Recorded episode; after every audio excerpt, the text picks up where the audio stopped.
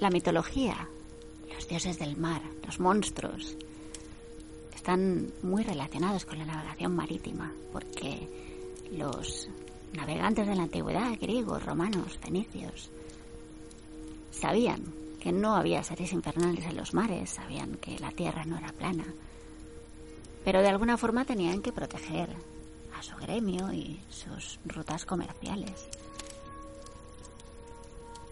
Porque a los peligros propios de la navegación se sumaban las hidras de varias cabezas, los polifemos de las islas, los minotauros.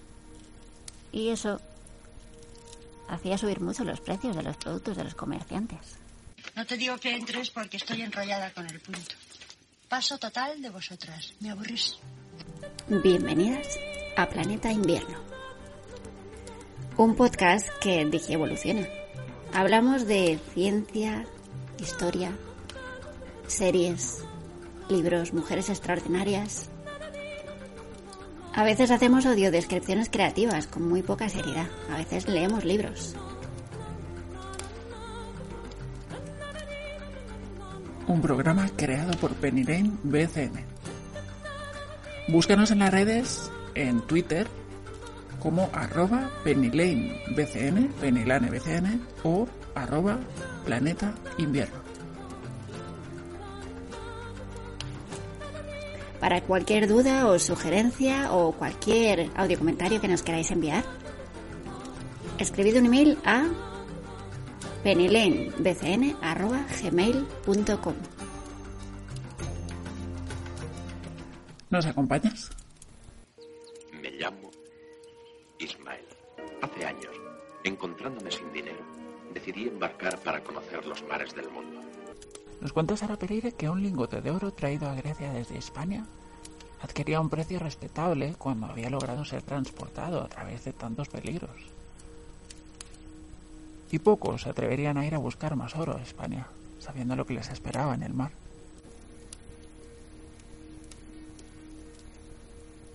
El ser humano siempre ha querido explicar las cosas y a veces ha tenido que inventarse mitos y leyendas como Poseidón, como Davy Jones, como las ninfas, como los tritones, las sirenas, como el hipocampo, que es un animal sobre el que montaba Poseidón.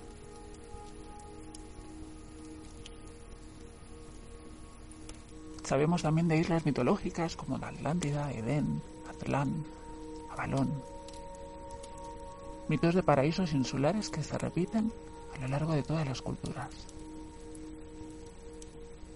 Leyendas que no pueden ser contrarrestadas porque casualmente estaban todas situadas en el fondo del mar.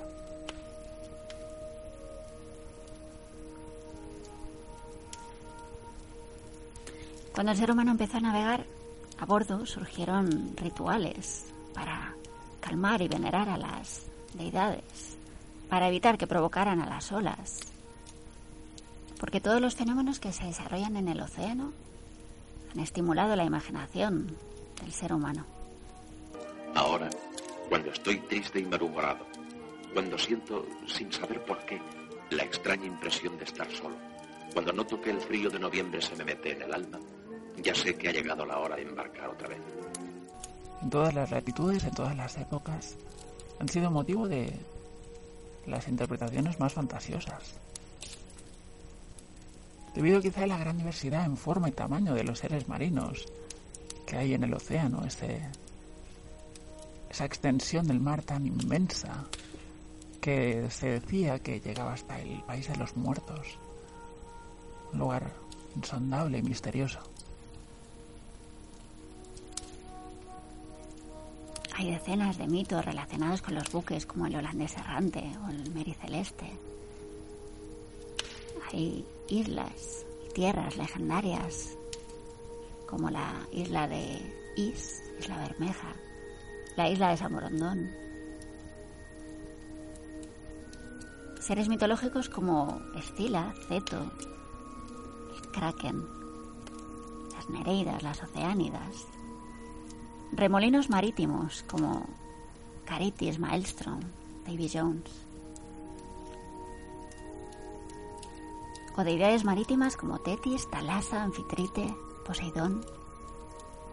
Yo he nacido tierra adentro, pero todos los caminos llevan al mar. El agua tiene una magia irresistible que atrae a los hombres y los impulsa a cruzar montañas, a seguir arroyos, riachuelos y ríos. Los griegos, por ejemplo, llenaron el mar Mediterráneo, el Mare Nostrum, de las más variadas deidades, monstruos y criaturas.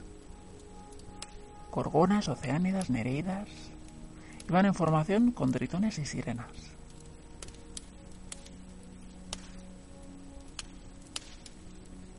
También estaban las ninfas del mar, las oceánidas, las nereidas, que eran esas criaturas marinas de forma humana,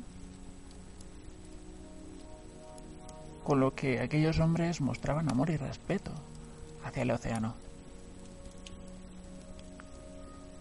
También veneraban a los espíritus de la naturaleza, las criaturas de lagos y ríos, de las fuentes.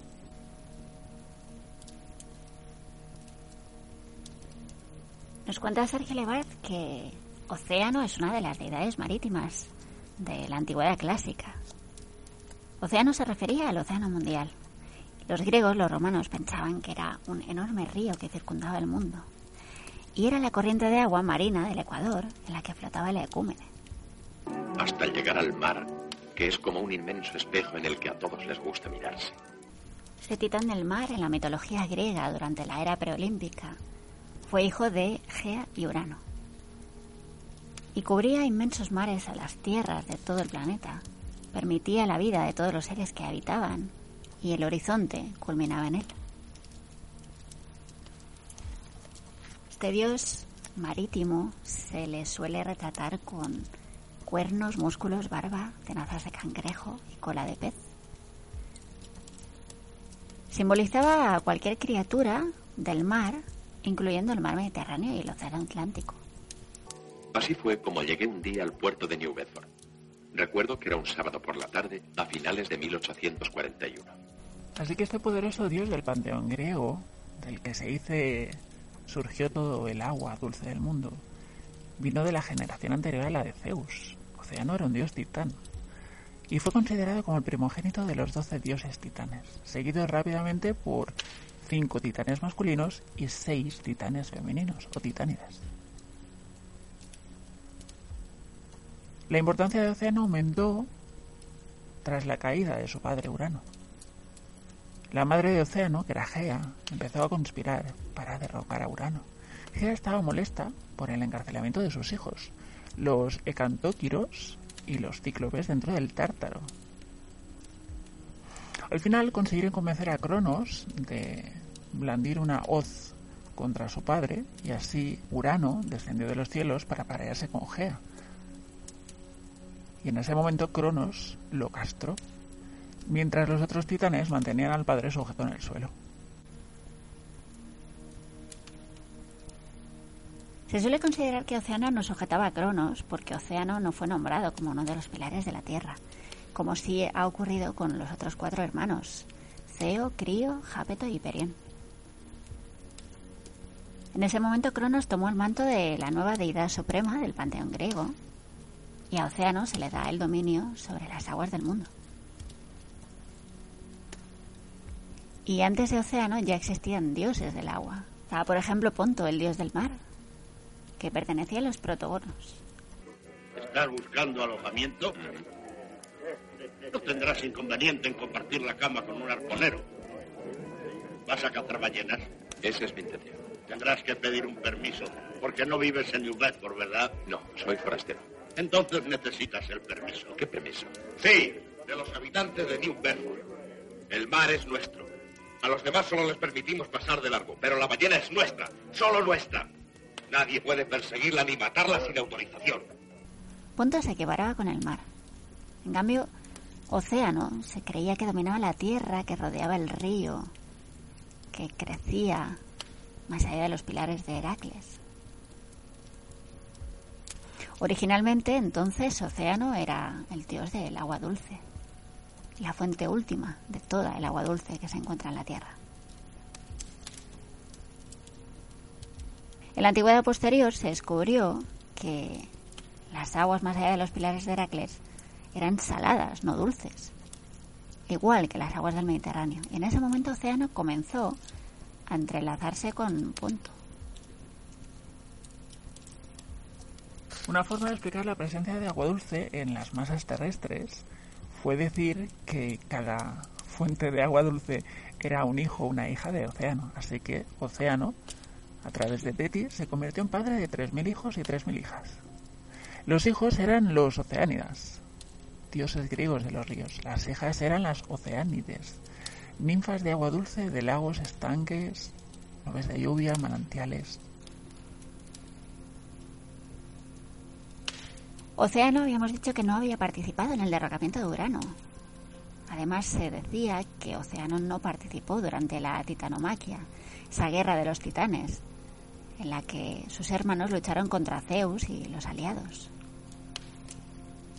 Cuentan que aconsejó a su hija Estigia para que ella se pusiera del lado de Zeus durante la guerra. El resultado fue que Estigia fue famosa por ser la primera en aliarse contra con la causa de Zeus.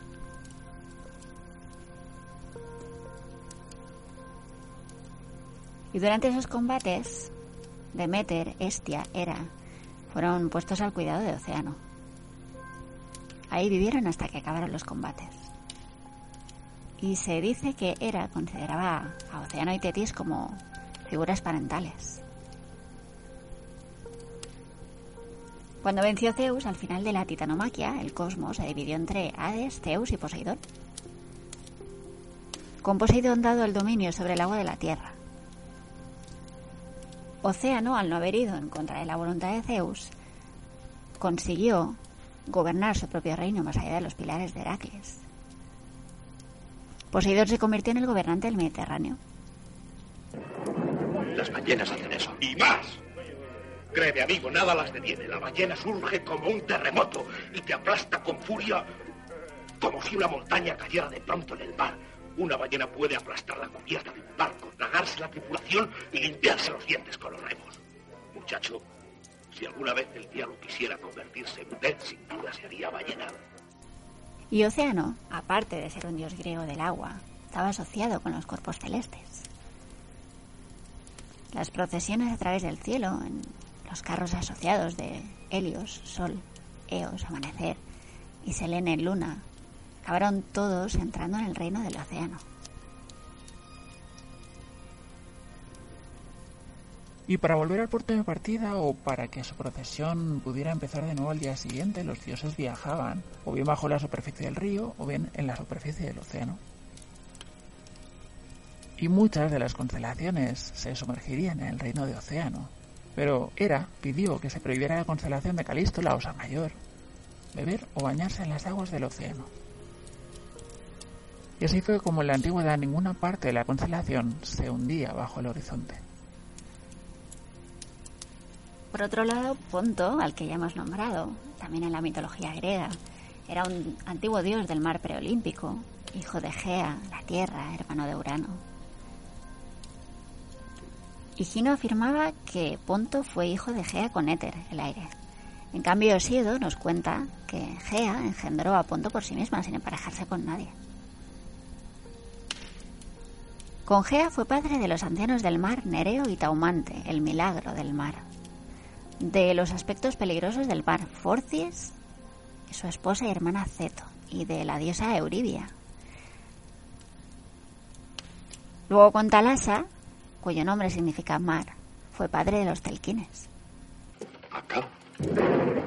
¿Quién es Acab? El capitán Acab, querrás decir. ¿Y quién es el capitán Acab? Acab es Acab. Ponto era considerado uno de los dioses originales del panteón griego, uno de los protogonos deidades primogénitas. Los antiguos griegos le consideraban la personificación del mar Mediterráneo. El nombre del dios lo podemos traducir como el camino, lo que indicaba la gran importancia del Mediterráneo como proveedor de alimentos, como carretera de mercancías. Pero al final Ponto fue marginado porque ese papel pasaría a Poseidón con el ascenso de los dioses olímpicos. A pesar de estar marginado, Ponto siguió siendo muy importante en la mitología griega por la línea familiar. Hemos hablado de Nereo, de Taumante, de Focis y Ceto, de Euribia. Euribia era la diosa fuerte, considerada como una diosa menor marina, pero muy famosa en la mitología griega por ser la esposa del titán Crío y dar a luz posteriormente a Astreo, Palas y Perses.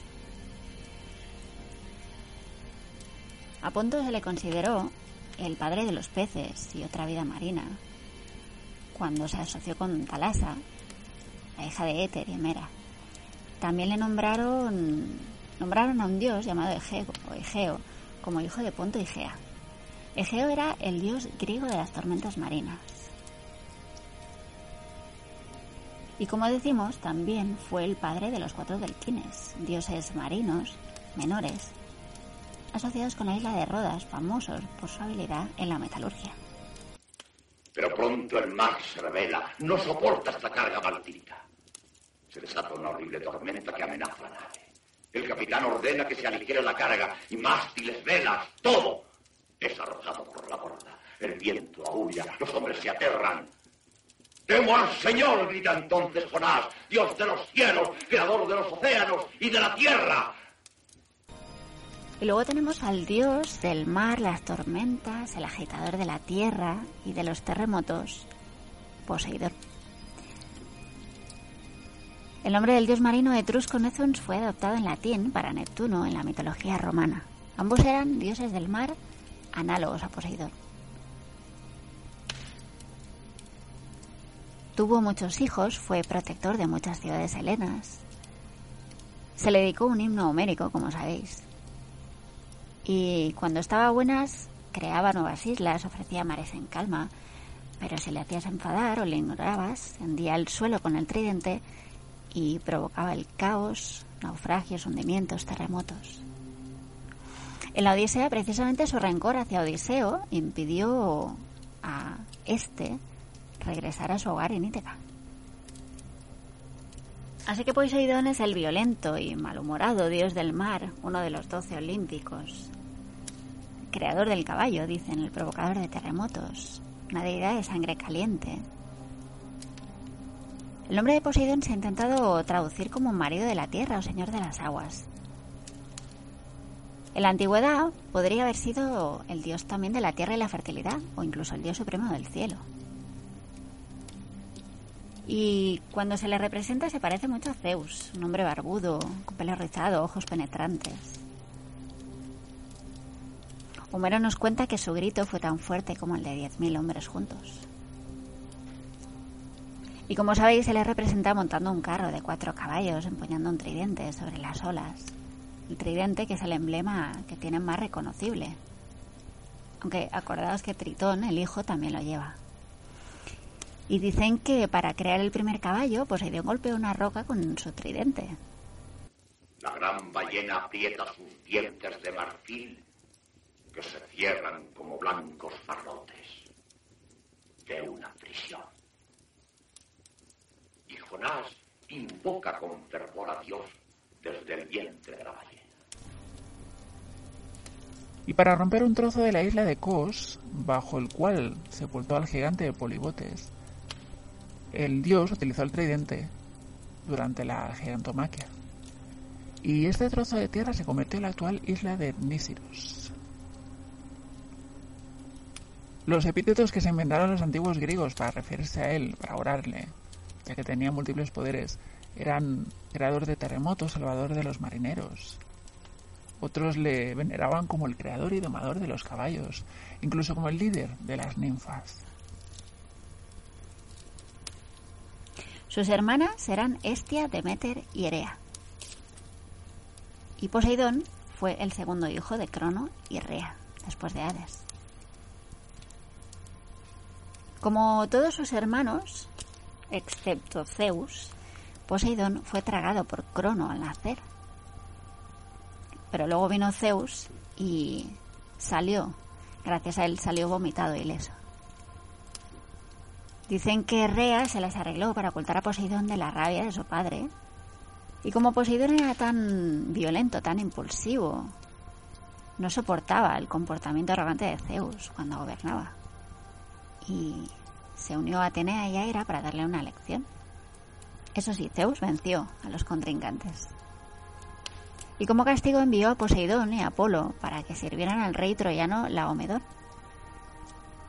Y para él construyeron murallas vastas y hermosas que rodeaban Troya. Pero llegado el momento de pagar la factura, Laomedón se negó. ¿Y qué pasó? Pues que Poseidón, en contra del consejo de Zeus, luchó en el lado griego durante la guerra de Troya y envió un monstruo marino llamado Cetus para atormentar a los troyanos. Poseidón destruyó las fortificaciones construidas por los griegos porque era muy narcisista. Creía que sus murallas eran las únicas, los únicos edificios dignos de permanecer en pie. Tuvo una disputa de una década con uno de los mayores héroes griegos, Odiseo, también tuvo disputas con Atenea, porque el dios del mar era codicioso y quería obtener Atenas de Atenea. Afirmaba que la ciudad se beneficiaría mucho más de él que de ella, así que golpeó su tridente contra una roca, creó una corriente de agua del mar que brotaba en el templo de Erecteón, al lado norte de la Acrópolis, y Atenea lo que hizo fue plantar un olivo. Y el primer rey de Atenas, Cecrops, decidió que el regalo de Atenea era mucho más útil, daba fruta, madera y aceite. Desde entonces la rama de olivo es un símbolo universal de paz. El corazón de la ballena es tan grande como el puente de Londres que lleva las aguas hasta la ciudad. Pero el agua allí no alcanza ni el caudal ni la fuerza que tiene la sangre al brotar del corazón de la ballena. Verdad, verdad. Gracias. Quick, ¿Quién eres tú? ¿De dónde vienes? Mi padre rey, gran jefe. Mi hermano sacerdote en la isla. Oeste-sur, muy lejos. Barco pasar cerca. Yo coger canoa. Nadar. Remar. Trepar cuerda. Esconder. Barco llevarme lejos. Muchos años. Yo ver el mundo. Anfitrite el tercero que rodea el mar era una diosa antigua del mar tranquilo, que se convirtió en consorte de Poseidón. Salacia sería su homólogo en la mitología romana. Salacia fue la esposa de Neptuno. Y nos cuenta Hesíodo en su Teogonía que Anfitrite era hija de Nereo y Doris, así que era una Nereida. Era también hija de Océano y Tetis, y también era una oceánide. Anfitrite era una diosa griega menor, una de varias que gobernó los mares. Era conocida como la esposa del dios del mar Poseidón. Era hija de Nereus, dios menor del mar, de Doris, que era una ninfa del mar. Nos cuenta un antiguo poeta griego que Poseidón la vio bailar y se enamoró de ella.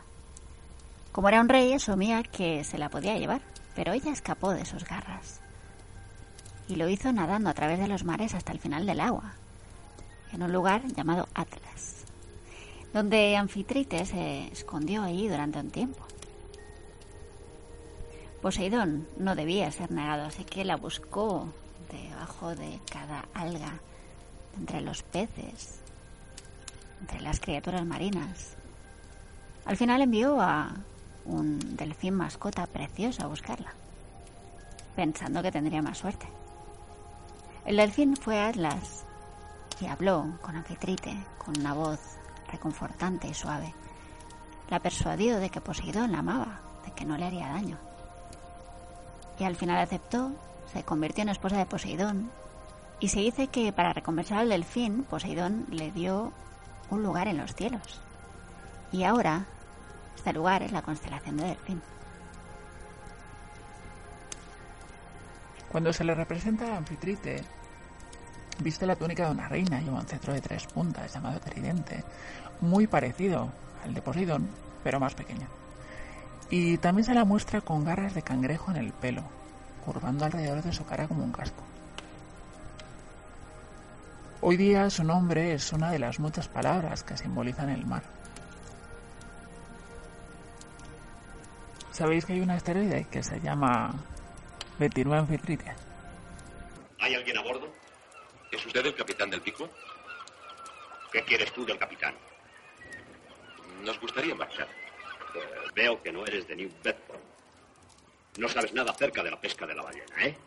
He hecho varios viajes en la marina mercante. Marina mercante, valiente cosa. ¿Por qué quieres navegar? Señor, quiero aprender a pescar la ballena. ¿Has visto a Cap, el capitán de este barco? Sabrás lo que es bueno si echas la vista encima al capitán Cap. Verás el cuerpo de un hombre abierto de arriba abajo y vuelto a juntar con grasa de ballena para llenar los huecos. Quizás sus terribles cicatrices te hagan comprender que este no es un oficio cómodo. ¿Fue una ballena? Una ballena más grande que una isla.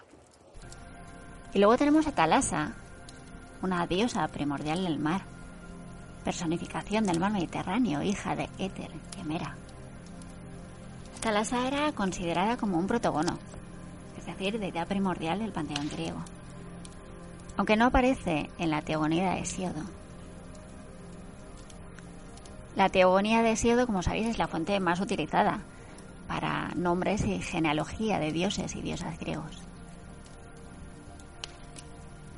Higino nos cuenta que, en su fábula, nos cuenta que Talasa es hija de Éter, Luz y Hemera, Día. Hay quien creía que el mar era una bestia cruel, pero en las fábulas de Sopo se decía que Talasa era una diosa tranquila, que en realidad los peligros del mar los causaba la acción del viento, los anemoi. Talasa fue madre de Alia, una ninfa marina de Rodas que se hizo amante de Poseidón. Es considerada también Talasa la madre de los peces por Ponto y también se ha llegado a decir que Talasa era la madre de Geón, posiblemente engendrado por el dios de la tormenta Egis. También se la llama madre de los Telquines, los cuatro guerreros del mar. Incluso a veces también se la nombra como madre de Afrodita. Después tenemos una titánide y diosa del mar llamada Tetis en la mitología griega, también hija de Urano y Gea, y al mismo tiempo hermana y esposa de Océano, madre de los principales ríos del mundo, Oceánidas. Los principales pues eran eh, en ese momento el Nilo, el Alfeo, el Meandro. También madre de unas tres mil hijas llamadas las Oceánides, se la considera equivalente a Talasa, la personificación del mar. Así que Tetis era hija de Urano, el cielo, y Gea, la tierra, edades griegas primordiales. El linaje de Urano y Gea aseguraron que Tetis tuviera 11 hermanos cercanos, 6 hermanos y 5 hermanas. Crono, Ceo, Crío, Perión, Jabeto y Océano. Las hermanas eran Rea, Nemósine, Febe, Tea y Temis y pertenecían a los titanes, porque eran la generación anterior. ¿Os han presentado ya al viejo acá? ¿Se puede saber qué quieres con tantas preguntas? Os han dicho que su madre echarle al mundo lo maldijo porque adivinaba lo que iba a ocurrir, que un rayo del Señor cayó sobre él y lo marcó, que jamás hizo bien a ninguno de sus semejantes y en cambio él hizo para muchos. ¿Os han dicho ya lo que pasó en el último viaje? Sé que sostuvo una terrible lucha con una ballena. Vamos. Cuando nació Tetis, Urano era la deidad suprema del cosmos. Debido a la conspiración de Gea, Urano fue derrocado por los titanes. Lo de la hoz, inflexible, para castrar al padre. Tetis y sus hermanas no desempeñaron un papel activo en el derrocamiento de Urano. Los hermanos sí lo estaban sujetando. Los titanes se beneficiaron del derrocamiento de Urano, aunque pueda parecer extraño. Crono tomaba el manto de la deidad suprema, el cosmos se dividía entre los doce titanes, así que le dio a cada dios y diosa una esfera de influencia. Y el papel de Tetis en este nuevo orden fue de una diosa del agua, pero concretamente del agua dulce. Y esto la convirtió en la esposa del titán Océano, el dios griego del río que rodea la tierra, como hemos dicho. Dicen que Tetis y Océano son la fuente última de toda el agua dulce de la Tierra. Además, Tetis tenía otro papel adicional, la diosa griega de las madres lactantes. Y la era de Tetis y los otros titanes es conocida como la Edad de Oro de la mitología griega. Es recordada como la madre de los 3.000 Potamoi y 3.000 Oceánides. Los Potamoi son los dioses de los ríos y las Oceánides las ninfas del agua dulce. Y la edad de oro de los titanes llegó a su fin cuando Zeus, que era el hijo del hermano de Tetis, Crono, se levantó contra el gobierno de su padre, lo que condujo a una guerra de 10 años entre Zeus y los aliados contra los titanes. Zeus al final tomó la posición de deidad suprema después del éxito en la titanomaquia Ketis y Océano apenas se vieron afectados por el cambio en el orden del cosmos porque no se habían opuesto a Zeus. Además, la diosa Tetis jugó un papel importante en la historia de Ésaco. Esto nos lo cuenta Ovidio en su Metamorfosis. Ésaco era hijo del rey Príamo de Troya. Tenía la capacidad de ver el futuro. Cuando Ecuba quedó embarazada de un niño, que se convertiría en París, Esaco advirtió a su padre de la destrucción que ese hijo nuevo traería sobre Troya. Esaco se enamoró de la ninfa, hija del dios Río, Ceperen. La hija se llamaba Esperia o Asterope. Y esta náyade pisó una serpiente venenosa y murió. Esaco decidió que no podía seguir viviendo sin Esperia decidió suicidarse y así el hijo del rey Príamo se arrojó al mar desde los acantilados más altos. Pero antes de que la caída lo matara, Tetis transformó a Ésaco en un pájaro buceador, un somormujo. Y así fue como Ésaco no murió. Simplemente se sumergió en el agua. Pero claro, Ésaco quería morir y ahora como pájaro trataría una vez más de lanzarse desde el acantilado. La zambullida de esa corrompió la superficie del mar y hoy día ese pájaro buceador sigue zambulléndose a menudo desde el acantilado hacia el mar y rompiendo la superficie del mar. ¿Sabes que una ballena lo marcó por dentro y por fuera y que desde entonces solo vive para vengarse y para odiar? No, no creo que nadie te lo haya dicho. ¿Quién iba a hacerlo? Todo el mundo le teme. Vamos. Si lo que vas buscando es sacar para un trago de ron, estás perdiendo tiempo. No me has entendido, muchacho. Algún día en alta mar oleréis tierra donde no la haya. Y ese día el capitán acá bajará su tumba, pero resucitará antes de una hora. Y os llamará. Entonces todos, todos menos uno, le seguiréis. ¿Y qué me decís de los remolinos marítimos como Caribdis? Caribdis era un horrible monstruo marino. Era hijo de Poseidón y de Gea y tragaba enormes cantidades de agua tres veces al día y les devolvía otras tantas veces. Adoptaba la forma de un remolino que lo devoraba todo. Y habitaba junto a Astila, que era otro monstruo marino. Ambas habitaban en un estrecho paso marítimo. A ambos lados eh, estaban al alcance de una flecha demasiado cercanos, así que cuando alguien intentaba evitar a Caritis pasaba demasiado cerca de Estila y viceversa. La expresión entre Estila y Caritis ha llegado a significar estar entre dos peligros, de forma que alejarse de uno hace que se caiga en el otro. Los argonautas pudieron evitar ambos peligros, porque les guió Tetis, una de las Nereidas. Odiseo no tuvo tanta suerte. Se prefirió, antes que perder el barco completo con Carites, prefirió arriesgarse con Estila, perdiendo así solo parte de la tripulación. Carites fue originalmente una ninfa marina que inundó la tierra para ampliar el reino submarino del padre, hasta que un buen día Zeus la transformó en un monstruo. Luego está Maelstrom, que es un gran torbellino las costas meridionales de un archipiélago noruego, la provincia de Nordland, y se forma por la conjunción de las fuertes corrientes que atraviesan el estrecho entre estas islas y la gran amplitud de las mareas. El topónimo Maelstrom deriva de una palabra compuesta neerlandesa, malen, triturar, y strom, corriente, así que significa corriente trituradora. Era muy peligroso antes para la navegación y, por ejemplo, las descripciones que hacen, por ejemplo, Julio Verne o Edgar Allan Poe del Maelstrom son como un gigantesco vórtice circular que llega al fondo del océano. Flask era el tercer oficial. Odiaba todo lo que fuera mayor que él, especialmente a las ballenas. Les tenía declarada una especie de guerra particular, como si aquellos monstruos hubiesen ultrajado su propio honor y el de sus antepasados. Y luego está Davy Jones. Los marineros del siglo XVII creían en un maligno espíritu de las profundidades del océano, y todos los trabajadores del mar le rendían pleitesía. Un espíritu maligno que hacía aparición después de las tempestades o naufragios. Y el reino de Davy Jones abarcaba todo el alta mar. Lo que se hunde se da por perdido para siempre. Se creía que parte de su dominio tenía un cofre o arcón, ahí guardaba todo lo que llegaba desde la superficie, trozos de barcos, oro, incluso cadáveres. Se decía que las almas de los muertos que terminaban en este cofre también le pertenecían a Davy Jones.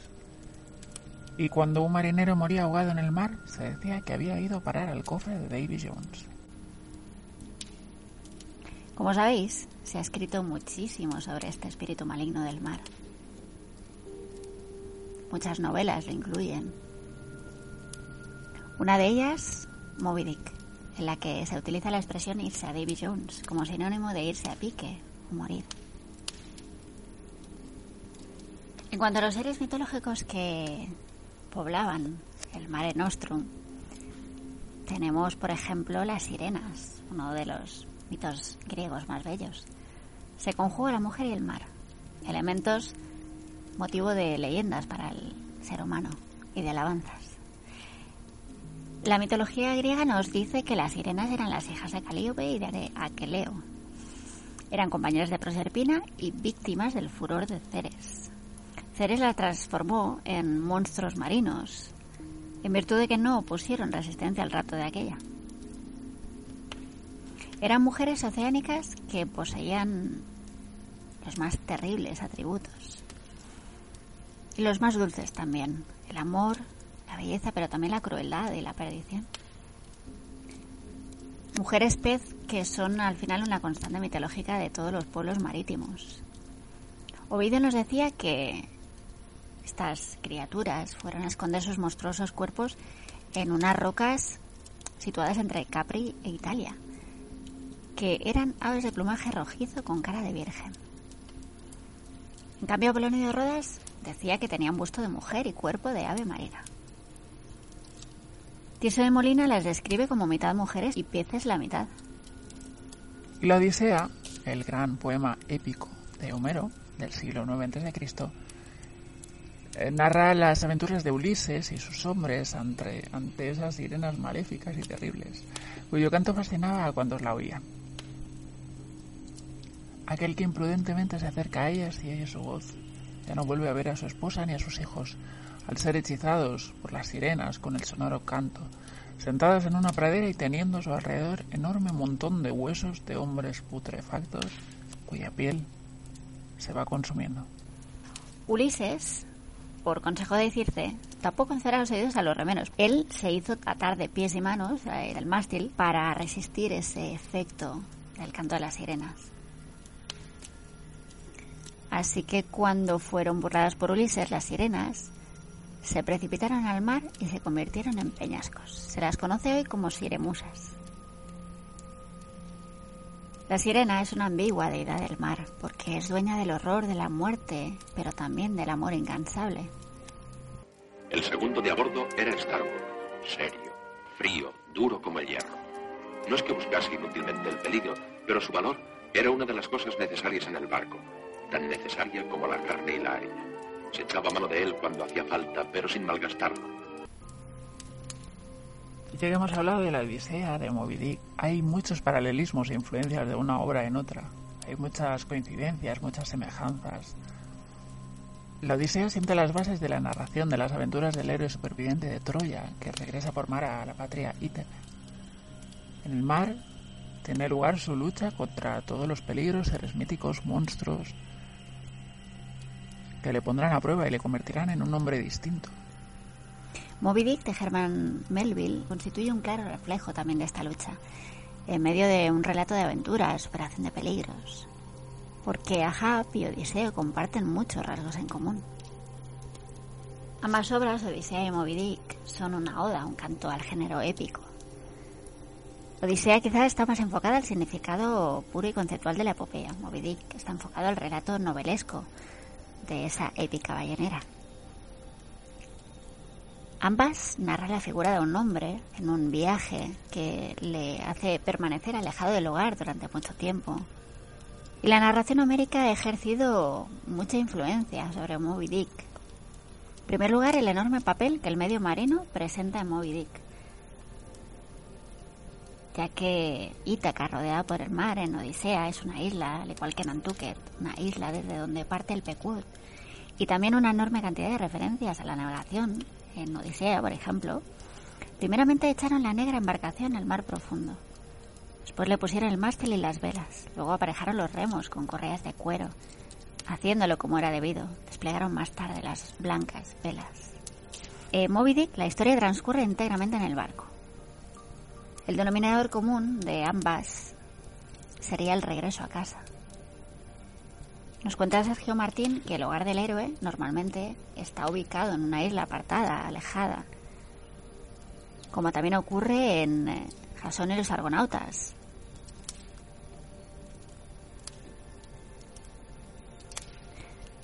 También comparten la Odisea y Moby Dick ese carácter didáctico, motivo de polémica entre los teóricos antiguos.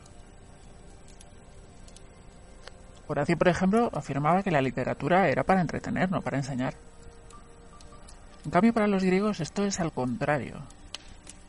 Si no hay intención didáctica clara, no les resultaba atractivo.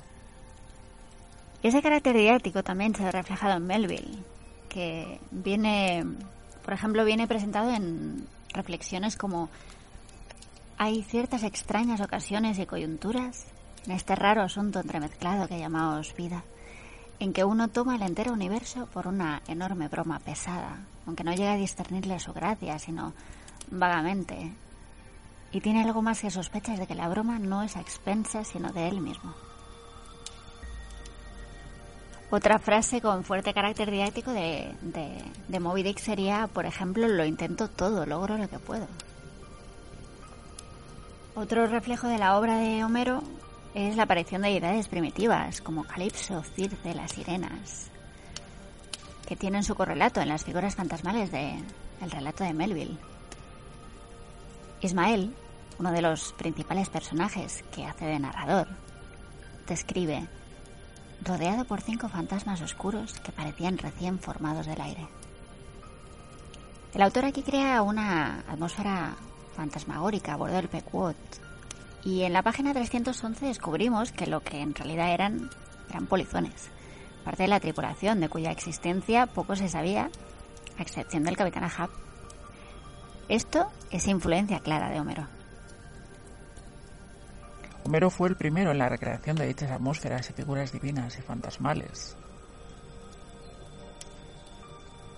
Un ejemplo con el descenso que Odiseo realiza a Hades para hablar con Tiresias, Aquiles e incluso su propia madre, todos ellos descritos como sombras, cuyo contorno recuerda la figura que tenían cuando vivían, dotadas de voz humana.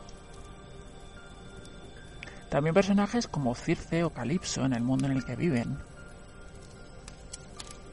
Calipso en la isla idílica al final del confín del mundo. Tiene esa, esa característica de ser un sitio oculto, infernal.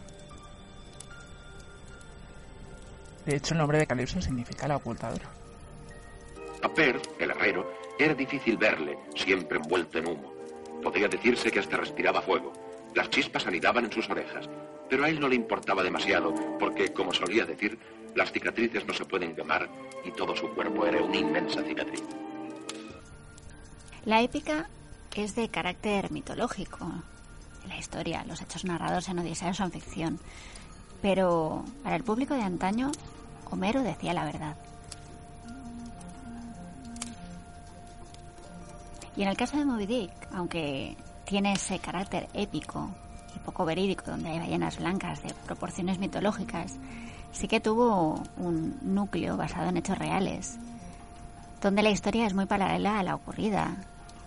Y yendo más allá, buscar el reflejo de Odisea, porque está claro que Ahab es Ulises y que la gran ballena blanca tiene el papel de las sirenas que le cantan. Esto dice Alemania. El mundo griego está omnipresente en la literatura anglosajona, de forma quizá encubierta. Muchos autores del siglo XIX, como Herman Melville, poseyeron profundas raíces filolénicas.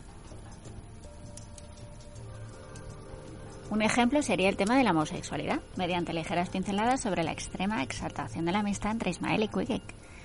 Apretó su frente contra la mía, me abrazó por la cintura y dijo que desde entonces estábamos casados. que me abrazó, apretó su frente contra la mía y apagando la luz de un soplo rodamos uno sobre otro de acá para allá y muy pronto nos quedamos dormidos. Como sabéis, en la Grecia clásica la homosexualidad estaba perfectamente asumida, no había ninguna connotación negativa. Melville trata este tema de forma magnífica, porque en ese momento la homosexualidad era concebida como algo abominable. En cuanto a la representación de la sociedad que hacen las, las dos obras, Odisea y Moby Dick, también hay paralelismos. Odisea nos presenta a reyes, héroes, vagabundos, esclavos. Moby Dick hace una representación perfecta de cómo la sociedad actual americana estaba construida. Indios nativos americanos considerados salvajes, afroamericanos, blancos, Dice, a la cabeza de una tripulación también compuesta principalmente de renegados mestizos, de proscritos, de caníbales, también debilitada moralmente por la incompetencia de la mera virtud y la rectitud sin otra ayuda. Una crítica o metáfora sobre la concepción de que la sociedad americana tenía de que aquel que no fuera blanco, de hecho el blanco es representado en el libro como un color terrorífico y maléfico, a través de Moby Dick. Pues esa crítica, esa metáfora, se hacía a través de esta mezcla de razas estamental, de este melting pot.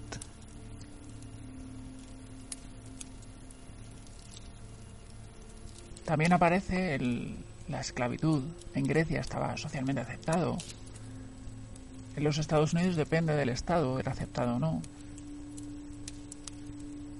Así que en ambas sombras aparecen esclavos desde el punto de vista arraigado de lealtad, de servidumbre. En la Odisea se hace mención a los esclavos del palacio de Odiseo. En torno suyo plañían todas las esclavas del palacio, así las jóvenes como las viejas. En Moby Dick, pues a través de personajes como Dagu, el buen negro y un ejemplar del sur esclavo. O Pip, porque en el Capitán Aja parece ser el único por el que siente aprecio,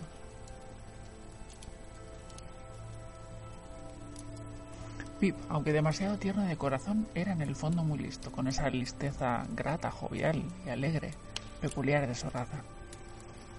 Raza que siempre disfruta todas las vacaciones y festividades con más hermoso y libre deleite que cualquier otra raza. Para negros el calendario del año debería mostrar nada más que 365 4 de julio y días de año nuevo. Y no sonreís así cuando digo que ese negrito era brillante, pues incluso la negrura tiene su brillantez. Observe ese ébano lustroso puesto en paneles en los gabinetes de los reyes. También encontramos pasajes más emotivos, donde el autor, a través de Ismael, nos esconde sus sentimientos y opiniones hacia la raza negra. Ah, muchacho, yo tampoco te soltaré, a no ser que con eso te vaya a arrastrar a peores horrores que los de aquí. Ven entonces a mi cabina, ved. Los que creéis que en los dioses está toda la bondad y en el hombre toda la maldad, ved. Ved a los omniscientes dioses olvidados del hombre que sufre, y al hombre, aunque idiota y sin saber lo que hace, lleno de dulces cosas de cariño y gratitud. Vamos, me siento más orgulloso llevándote de tu negra mano que si estrechara la de un emperador.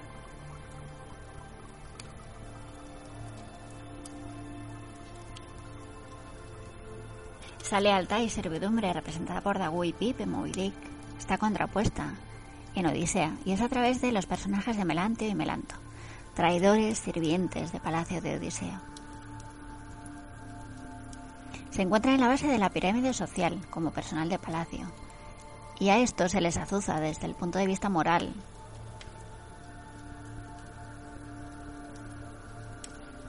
Así que los personajes de ambas novelas, de ambas historias, se encuentran detenidos en medio del mar, eso sí por distintos motivos. La Odisea es por la voluntad de los dioses. El caso de Ahab, por su afán vengativo por dar caza a Moby Dick. era el primer arponero. Después estaba Testigo, un indio procedente de una tribu guerrera de pieles rojas que había cambiado la caza del búfalo por la de la ballena. Yagu, el tercer arponero, tenía fama de valiente antes de marcar. Había matado un león con sus propias manos y luego había comido su carne. Stab era el segundo oficial, un hombre capaz de atar un bote al rabo del diablo para divertirse, siempre despreocupado, bromista y alegre. Y a diferencia de Moby Dick, en la Odisea no hay un enemigo dentro del mar excepto quizá el dios Poseidón. Odiseo debe lidiar con este peligro cuando pierde toda su flota y la tripulación entera de su barco, pero sin llegar a obsesionarse, como le pasa a Ahab. Así que podemos decir que la ballena blanca, Poseidón, son los peligros contra los que se enfrentan nuestros héroes. El dios del mar estorba, obstaculiza a Odiseo. Aunque no es la única, el único monstruo, el único enemigo que el mar esconde. Tenemos a Stila, Cariptis. Y en otra cosa que se parecen es que Poseidón, igual que Moby no quiere matar a su héroe. De hecho, se habría desentendido de él si no es porque Odiseo ciega a Polifemo. Odiseo ciega a Polifemo, que es hijo de Poseidón, sin llegar a matarlo, y este desesperado maldice a Odiseo para que llegue mal, tarde y solo a Ítaca.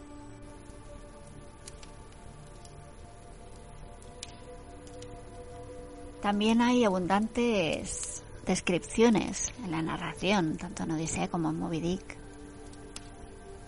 Descripción paisajística con función simbólica. Antes de que tenga lugar la llegada a la cueva del cíclope de Polifemo, decide Odiseo que en vez de fondear los barcos en la isla del Cíclope, irá solo a la nave capitana, la suya propia. El resto, los 12 barcos restantes, aguardarán fuera de la ensenada principal. Mientras lleva a cabo tareas marineras del atraque en fondo seguro. A un lado de la ensenada divisa una isla pequeña. Oye el balido de ovejas, de cabras. Oye sonido de una fuente de agua que discurre hasta el mar.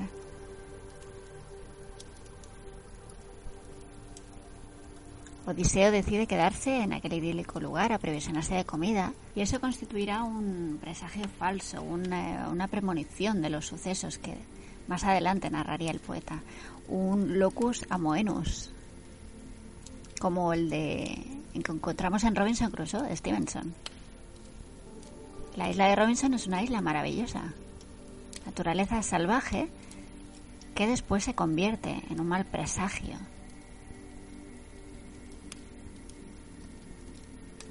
También la obra de Melville posee un gran carácter descriptivo y gráfico, como la representación que Ismael hace de Quique cuando lo describe por primera vez. O como cuando la cabeza de la ballena se encuentra colgada a bordo del pecuot durante días. Que incluso podemos percibir el aroma de aceite de ballena o el olor a mar. Algo que también vemos reflejado en la Odisea y en Moby Dick son ritos como por ejemplo los presentes que los humanos ofrecen a los dioses en la Odisea. Seguidamente alzaron de la espaciosa tierra a la novilla, sostuviéronla en alto y degollóla y Sístrato, príncipe de hombres.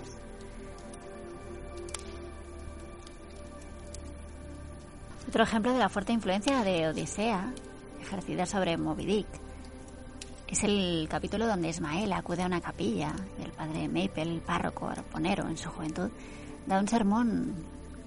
Y el padre Maple se centra sobre la historia de Jonás, narrada en la Biblia, siendo el desenlace de la narración la propia conclusión. Entonces Jonás rezó al Señor desde el vientre del pez. Jonás no llora y gime por la liberación directa. Siente que ese terrible castigo es justo. Deja a Dios toda su liberación directa. Y aquí, compañeros, está el arrepentimiento sincero y verdadero, sin clamar por el perdón, sino agradeciendo el castigo. sino que lo pongo ante vosotros como modelo de arrepentimiento. Al final de la homilía, el padre Mipel dice predicar la verdad frente a la falsedad. Un paralelismo que encontramos en la Odisea, reflejado a modo de oráculo, a modo de Dios. Descenso a Hades para consultar a Tiresias tiene exactamente la misma función y aproximadamente los mismos actores que encontramos en la capilla de Moby Dick. Oráculos, prodigios y sueños en la Odisea tienen, además de la función narrativa, una connotación religiosa. El héroe va a consultar al adivino sobre un problema, le da varias opciones y aconseja al héroe ir por el camino correcto. Pero nadie había visto al capitán acá. La puerta de su cámara permanecía siempre cerrada. Solo por la noche le escuchábamos pasear por cubierta.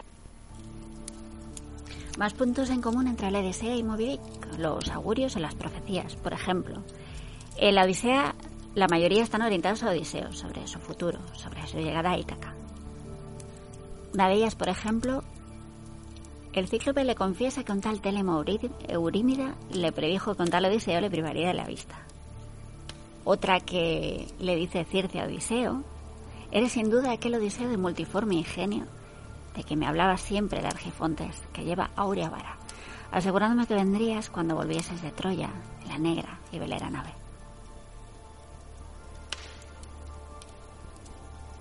Hay otra que hace Circe, que dice, si a estas las dejaras indemnes, ocupándote tan solo en preparar tu regreso, aún llegaríais a Íteca, después de pasar muchos trabajos. Pero si les causares daño, desde ahora te anuncio la perdición de la nave y la de tus amigos. Y aunque tú escapes, llegarás tarde y mal a la patria, después de perder todos tus compañeros. Y las que encontramos en Moby Dick van un poco más allá, augurando un mal final para la vida del capitán Ahab. Por ejemplo, tiene un nombre maldito cuando Elías les cuenta la famosa profecía acerca del nombre de Ahab.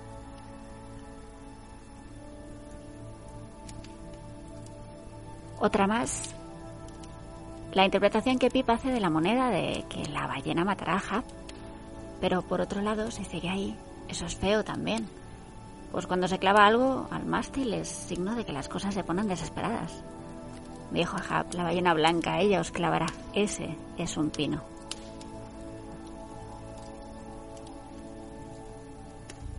Por otro lado, también encontramos elementos sobrenaturales. Los griegos, en la literatura antigua, eh, utilizaban como recursos narrativos los portentos, los presagios, sobre todo cuando al poeta le interesaba cambiar la dirección de la historia. Así que Homero trata los augurios y las profecías a modo de mecanismo literario. Otros están pensados pues, para darle más dramatismo al relato. A menudo es un elemento de suspense y de tensión. Nausicaa tiene un sueño la noche previa a su encuentro con Odiseo, en el que Atenea le dice que prepare su jugar, ya que sus bodas están cerca. Homero creyó que estaría bien que confluirían las dos líneas narrativas, así que la princesa decide ir al río para lavar la ropa de su jugar y se encuentra con Odiseo. Si no fuera porque ella ha tenido ese sueño, jamás se habría producido tal encuentro. También se persigue enfatizar el cumplimiento de la providencia. Tanto Ahab como Odiseo aceptan lo que les viene. Y en realidad no es el valor del guerrero lo que resalta del héroe más bien es la capacidad de resistir lo que le viene. Capacidad de resistir que también se ve reflejada en Ahab.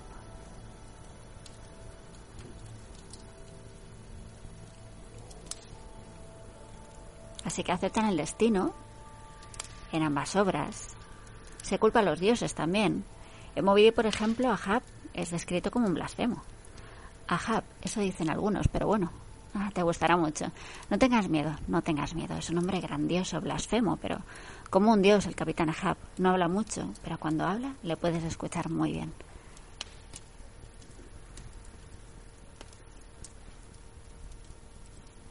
Odisea se limita a culpar la divinidad, de forma mansa, pero también leal.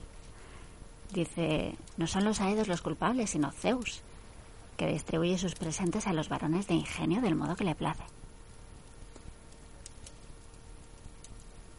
En la Odisea, además de culpar a los dioses, también reconoce el poder que tienen. Y son los dioses quienes dicen que los humanos son libres, que no hay tanta dependencia como los humanos creen. Y esa idea de libertad del ser humano se ve claramente en Moby Dick. Ahab pone rumbo a casa tras hablar con Starbuck. Sí, sí, basta, se acabó. Ponemos rumbo a Nantucket. Ante nosotros, erguido como un mascarón de proa, apareció entonces el capitán Ahab. Su cuerpo se apoyaba en una pierna blanca hecha de una mandíbula de ballena.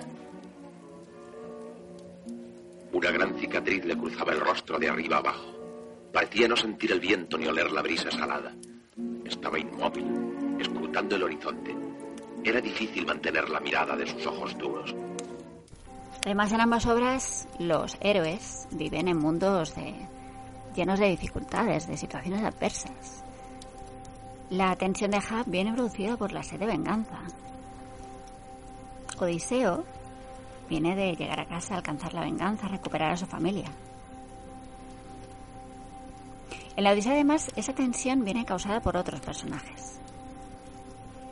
Antífates gritó por la ciudad y al oírle acudieron de todos lados innumerables forzudos lestrigones, que no parecían hombres sino gigantes, y desde las peñas tiraron pedruscos muy pesados.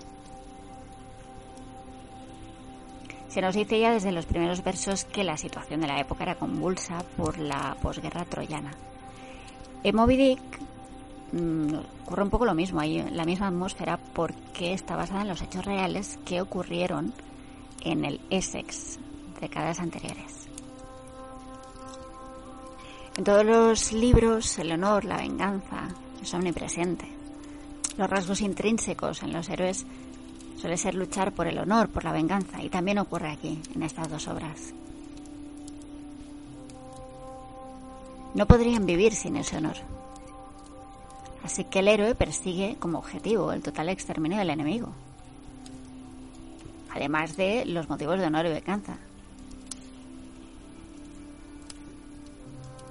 Y tienen ambos un carácter muy vengativo. En el caso de Deseo, le dice al cíclope Polifemo, así pudiera quitarte el alma y la vida y enviarte a la morada de Hades, como ni el mismo Dios que sacó de la tierra te curará el ojo.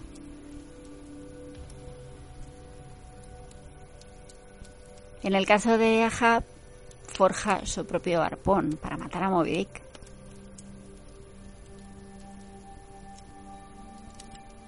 En cuanto a representar los sentimientos de los héroes, podemos decir que no era la principal preocupación del autor. Sí que hay momentos emotivos, pero son fugaces en el relato.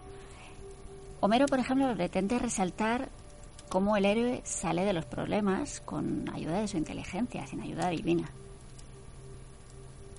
Aunque es verdad que vemos en algún pasaje que Odiseo está llorando, cuando en la lejana isla de Calipso dice, pasaba el día sentado en las rocas en la ribera del mar y consumiendo su ánimo en lágrimas, suspiros y dolores. Clavaba los ojos en el punto estéril y derramaba copioso llanto.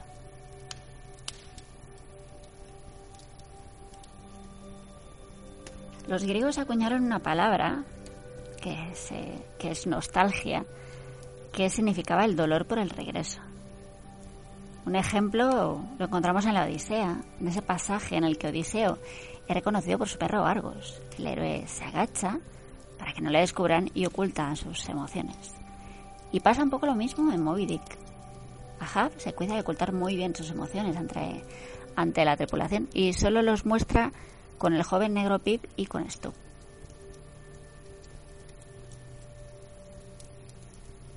Y luego están los sentimientos que esos héroes despiertan al público. Ahab despierta odio y compasión, consecuencia también de su gran capacidad embaucadora. Como cuando Starbuck afirma, tras verse embaucado por el capitán, dice, veo su fin impío, pero noto que debo ayudarle hasta él. Me remolcaba con un cable que no tengo cuchillo con que cortar. Horrible viejo. Odiseo pues despierta admiración y a veces aversión.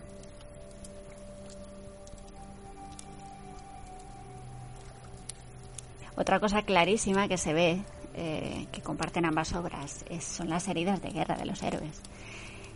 La cicatriz de la pierna derecha de Odiseo y Ahab, que carece de pierna. Señor Starbuck, señor, que venga todo el mundo a popa. ¡Todo el mundo a popa! Y otro paralelismo, otra influencia entre ambas es ese final repentino que tienen las dos. En Moby Dick el final se aglutina toda la historia de forma muy compacta, en una especie de tres capítulos donde todos los hechos suceden a mucha velocidad. En la Odisea, el autor pretendía terminar así de forma brusca. Porque ya ha cumplido la venganza, ha recuperado a su mujer y a su hijo y ya no hay más. Lo mismo ocurre en Moby Dick. Ahab muere decapitado, no ha podido culminar su venganza Ismael se salva gracias a un ataúd. Es un rasgo teatral muy dramático que Melville intentó encajar en su relato. Hoy todos, vigías. Escuchadme bien. Tenéis que destruir una ballena blanca una ballena grande y blanca como una montaña de nieve.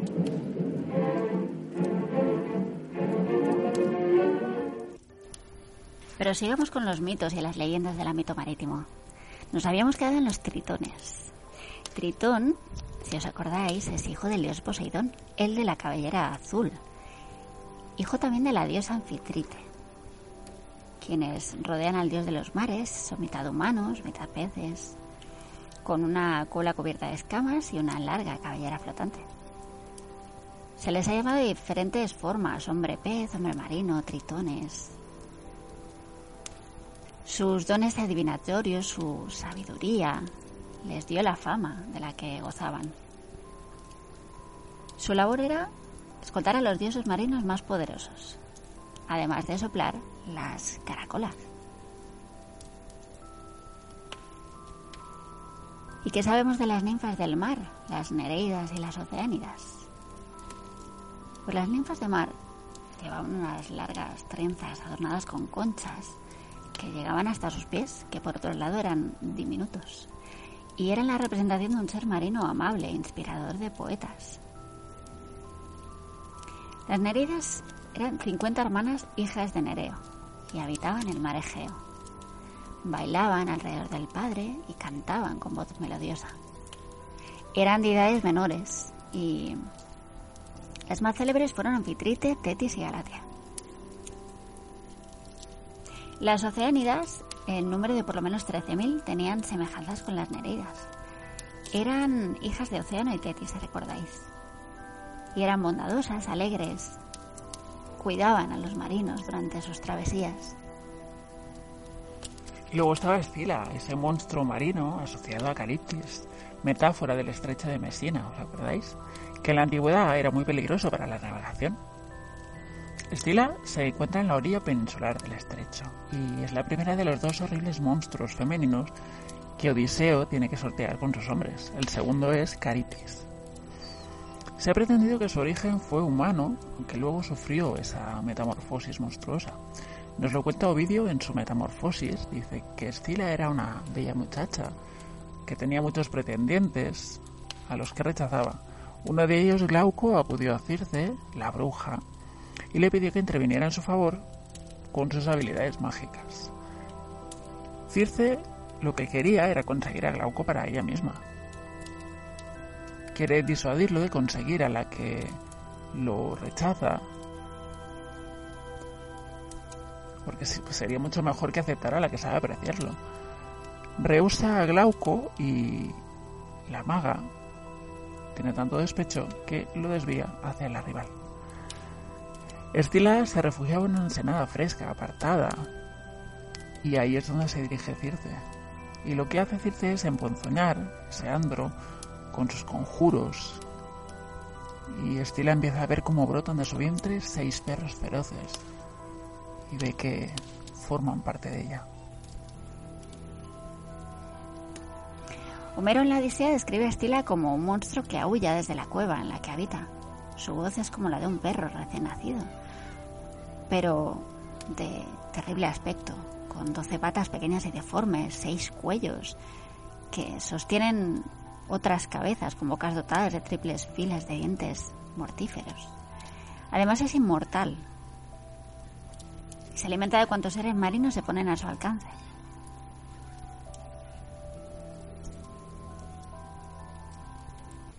El único recurso que le es permitido es la invocación a Crateis, a quien Apolonio de Rodas identifica con Hécate, la madre del monstruo, que es la única capaz de contener sus ataques.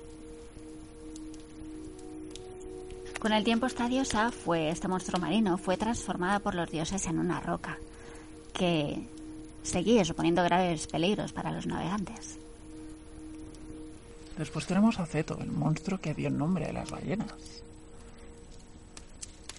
Delfines, marsopas, cachalotes, ballenas y familias se agrupan dentro del grupo de los cetáceos, cuyo nombre procede de esa antigua y poco conocida figura de la mitología griega. El nombre Keto significa pez grande y ballena, y fue latinizada como Cetus. Y de ahí, Ceto. Ceto era una divinidad primordial femenina aunque a veces se la describe como un monstruo, otras se la describe como una diosa. Era una personificación de los peligros del mar, de lo desconocido, de los monstruos marítimos. En la representación que se hace de ella es un nos aparece como un pez con forma de serpiente. Y a veces también hay representaciones antropomórficas. Era hija de Ponto, del dios primordial del mar, y de Gea, la madre tierra. Así que estaba en la misma generación que los titanes. Se unió a su hermano Forcis, con la que fue madre de una gran cantidad de hijos monstruosos. Equidna, las gorgonas, las grayas, el dragoladón, las hespérides y Estila. También se creía que era madre de ballenas y tiburones. Ha sido descrita como una oceánide, es decir, hija de Océano y Tetis, pero esta sería otra Ketos, que se latiniza como Cetius. El hipocampo del griego es literalmente caballo monstruoso, una criatura mitológica compartida por griegos y fenicios. Se convirtió en parte de la mitología etrusca, aunque de origen es griego y se suele representar como un caballo con en forma de pez enrollado con escamas. Así que es un híbrido que tiene rasgos de pez y de caballo. Porque físicamente tiene las patas superiores, el torso y la cabeza de caballo y los cascos son sustituidos por aletas. Y como decimos, la parte inferior es la de un gran pez con una cola que podría alcanzar hasta 4 metros de largo. El cuerpo está cubierto de escamas, excepto en esa parte que es de caballo. En la parte que es de caballo tiene el pelo corto. Y el color variaría entre el verde y azul. Son pacíficos, lo normal es que no sean atacados, pero si se ven amenazados, acaban aplastando a su presa, apretando su mandíbula. Son muy rápidos y pocos animales pueden alcanzarlos. Los hipocampos son muy inteligentes y suelen ser domesticados por los, digamos, los seres humanoides que habitan el mar, tritones, elfos de mar, sirenas.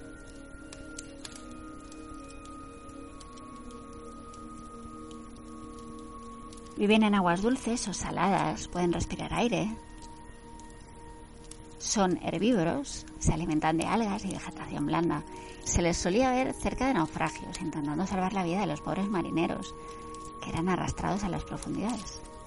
Y por ello los pescadores y los marineros les quieren tanto. En la mitología fenicia el hipocampo adquirió alas y cola bífida y se parecía más a un escorpión. Durante la época romana el hipocampo era representado acompañando a Neptuno, el Poseidón griego. Luego tenemos el caballo marino chilota, que sería una variante del hipocampo. Son invisibles, o al menos solo las podrían ver quienes tengan el don para ello, poderes mágicos. Es una criatura mágica que se parece a un caballo normal, con el hocico más largo, con crines doradas, y sus cuatro patas tienen forma de aletas. Luego tienen una cola propulsora, que sería semejante a la cola de un pez. Y son animales de variados tamaños, desde el tamaño de un delfín hasta el de una ballena. Color verdoso, amarillento, oscuro.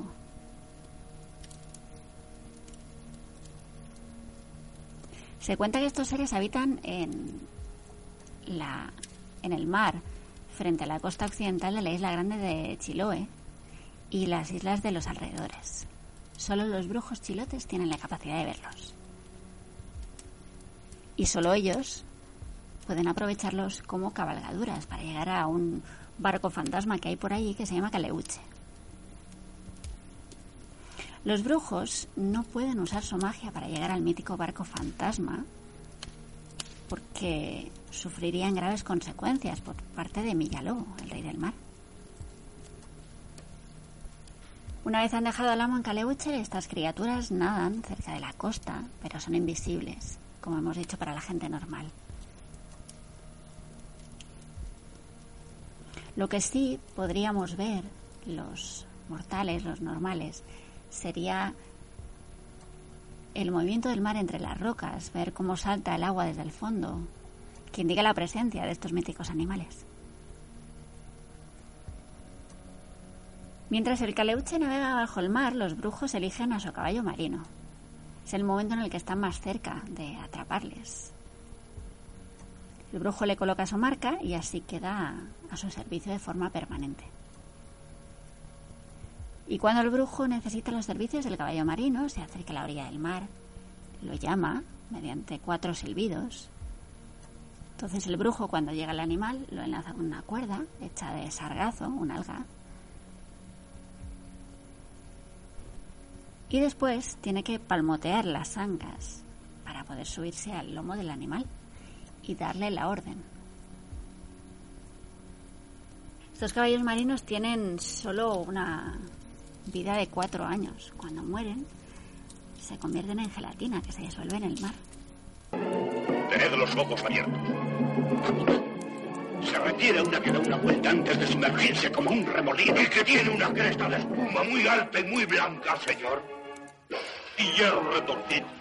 Muchos hierros clavados en la piel. Sí, clavados en la piel. Todo el cuerpo acribillado de arpones. De ella emana un enorme chorro como un surtidor gigantesco. Su cola al moverse parece un foque que hubiese roto la tormenta. Entonces la habéis visto. Es Moby Dick. Capitán Acab, no fue Moby Dick quien destrozó su pierna.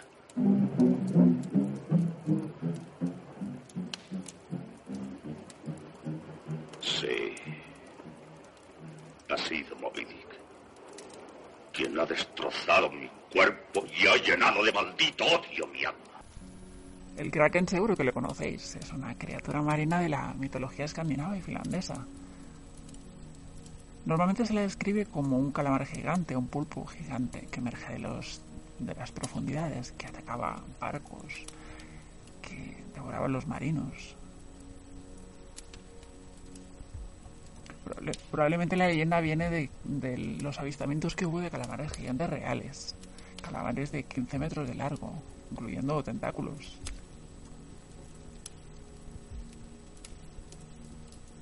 La palabra escandinava krake designa un animal retorcido, enfermizo.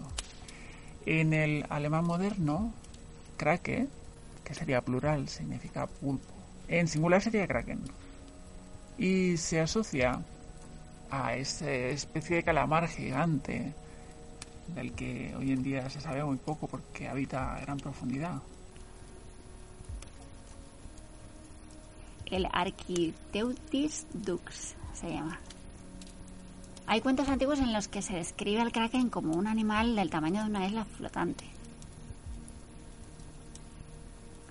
Se decía que el torso de un kraken adulto tenía una longitud de unos 2,4 kilómetros.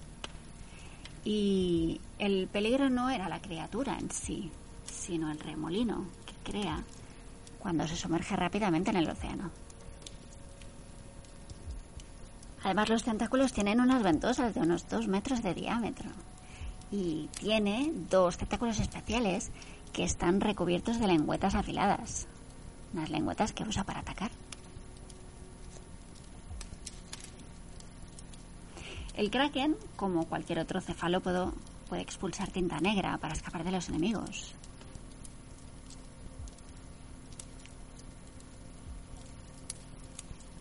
Y los avistamientos de kraken se han producido desde hace siglos, frecuentemente en Atlántico Norte, en Noruega.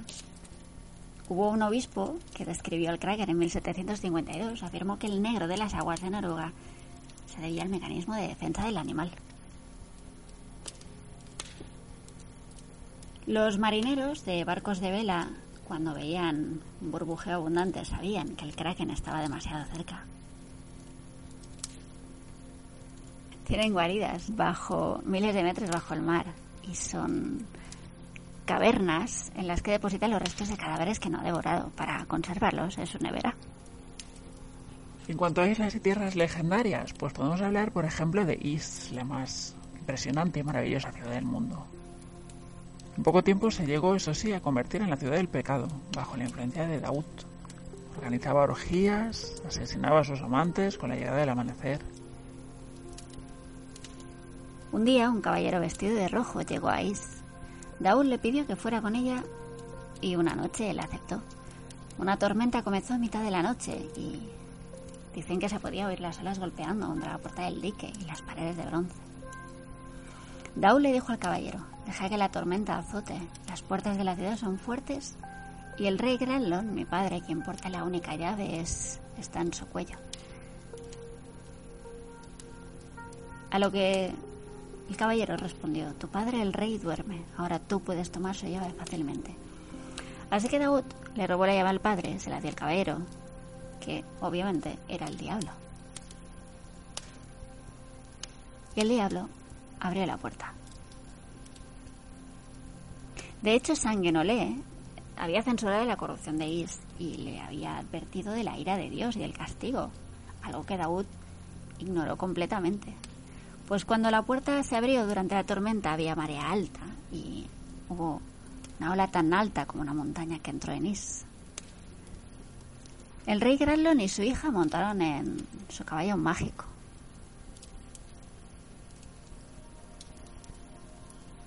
Sanguenole de nuevo se aproximó a ellos y le dijo al rey, haz retroceder el demonio que está sentado detrás de ti.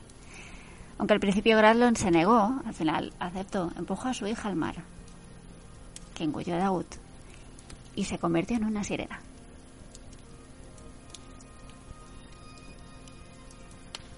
Se dice que las campanas de las iglesias de Is aún se pueden escuchar cuando el mar está en calma. Hay otra leyenda que dice que cuando París sea engullida por el mar, la ciudad de Is resurgirá de las olas esta ciudad sumergida por las aguas. Es parte de la mitología pancéltica de toda Europa. Es una leyenda del siglo XII y es de las más conocidas de toda Bretaña. Y estaba originalmente en la bahía de Douarnenez y la llamaban la ciudad de las llaves doradas. Se dice que el día que la ciudad vuelva a subir a la superficie, la primera persona que lo vea se convertirá en su rey Luego tenemos la isla Bermeja, que apareció por vez primera en los mapas antiguos, desde el siglo XVI. Es una isla desaparecida, aunque los mapas dicen que está ahí desde el siglo XVI. Pero a pesar de esto, las expediciones nunca la han hallado, y es un peñasco supuestamente situado unas 100 millas al norte de la península de Yucatán, en el Golfo de México. En 2008 se aseguró que la habían encontrado hundida, pero no se presentaron pruebas. Hay quien dice que solo es un mito, hay quien dice que nunca ha existido. La primera referencia que se tiene de la isla es un documento que se llama Espejo de Navegantes. Ahí se señala que desde Punta Estéril hasta Cabo Redondo, o la desconocida, va la costa casi todo al oeste. Hay de caminos 70 leguas. Hacia la costa un poco de arco hacia el norte. En este paraje son los alacranes e islas de arenas y bermeja. Corren las aguas en toda este, en toda esta costa al oeste. Luego está el mito de la Atlántida, que se fundó en los diálogos Critias y Timeo de Platón. De hecho, los textos de Platón sitúan la Atlántida frente a las columnas de Hércules, un lugar tradicionalmente entendido como el estrecho de Gibraltar. La describen como una isla más grande que Libia y Asia juntas. Dicen que la isla contaba con un suelo tan fértil que producía manzanas de oro. Así que otros autores relacionaron el jardín de las Hespérides, en el que existía el manzano de oro, uno de los doce trabajos de Heracles, fue apoderarse de dichos frutos. Y también con el Edén y otros paraísos terrenales existentes antes de la aparición de la historia escrita, en todas las culturas, en los que existía todo tipo de plantas y de árboles frutales, de los que la humanidad fue expulsada por su soberbia. En ella vivieron dioses, héroes, seres mitológicos.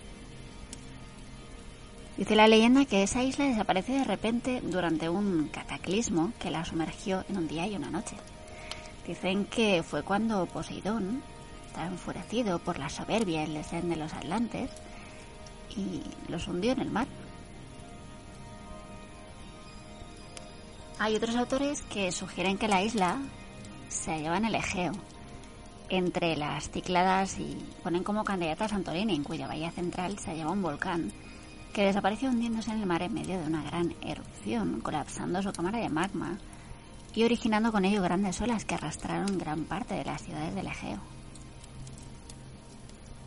Y aunque hay geólogos que afirman que no cabe duda de que la historia de la Atlántida es un mito, hay historias similares que se cuentan en todo el mundo que son reales. Platón vivía en una parte volcánica y tectónicamente activa del mundo. Ahí los grandes terremotos y los tsunamis pues no eran habituales. Hay otra historia de otra isla perdida en las islas Salomón del Pacífico Sur. La isla se llama Teonimanu.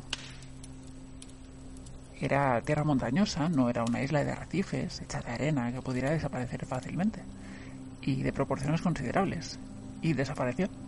La leyenda habla sobre el marido cornudo Roraimenu, cuya esposa Saweteau se fue a vivir con otro hombre en la isla de Teonimanu. Entonces el enfurecido Roraimenu compró una maldición de olas para vengarse Viajó a la isla con cuatro olas conectadas a la parte delantera de su canoa y cuatro más conectadas a la parte trasera. En cuanto pisó tierra firme, plantó dos plantas de taro, guardó otra de ellas y se fue rápidamente de retiro a su propia isla. La maldición establecía que cuando las hojas brotaran en la planta, el ataque comenzaría. Y cuando llegó el día, Menú observó desde la cima de una montaña cómo las ocho olas irrumpían en Teonimanu, una a una, hasta que se hundió para siempre. Se interpretan esa serie de olas como una cadena de tsunamis. Eso sí, las olas no hacen que las islas desaparezcan.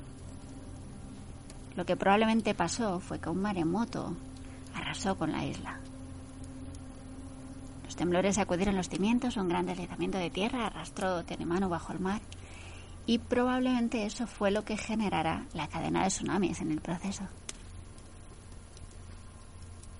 También hay historias antiguas que relatan cómo ciudades costeras se pierden entre las olas, incluso descritas en antiguos textos sánscritos como la de Mahabharata, un poema de 4.000 años de antigüedad, que es el relato épico más largo de la narrativa universal. Y el cuento de Mahabharata explica cómo Krishna tras una batalla victoriosa, decide abandonar la ciudad de Baraka por su morada celestial. Y fue entonces cuando el mar Arábico la absorbió.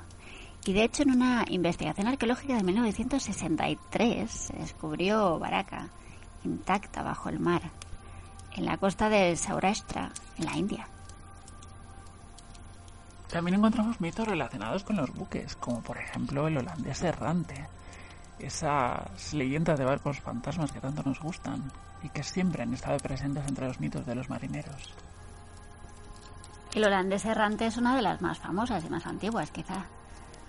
Circula por lo menos desde hace 500 años. Se cree que podría ser incluso anterior a Cristo.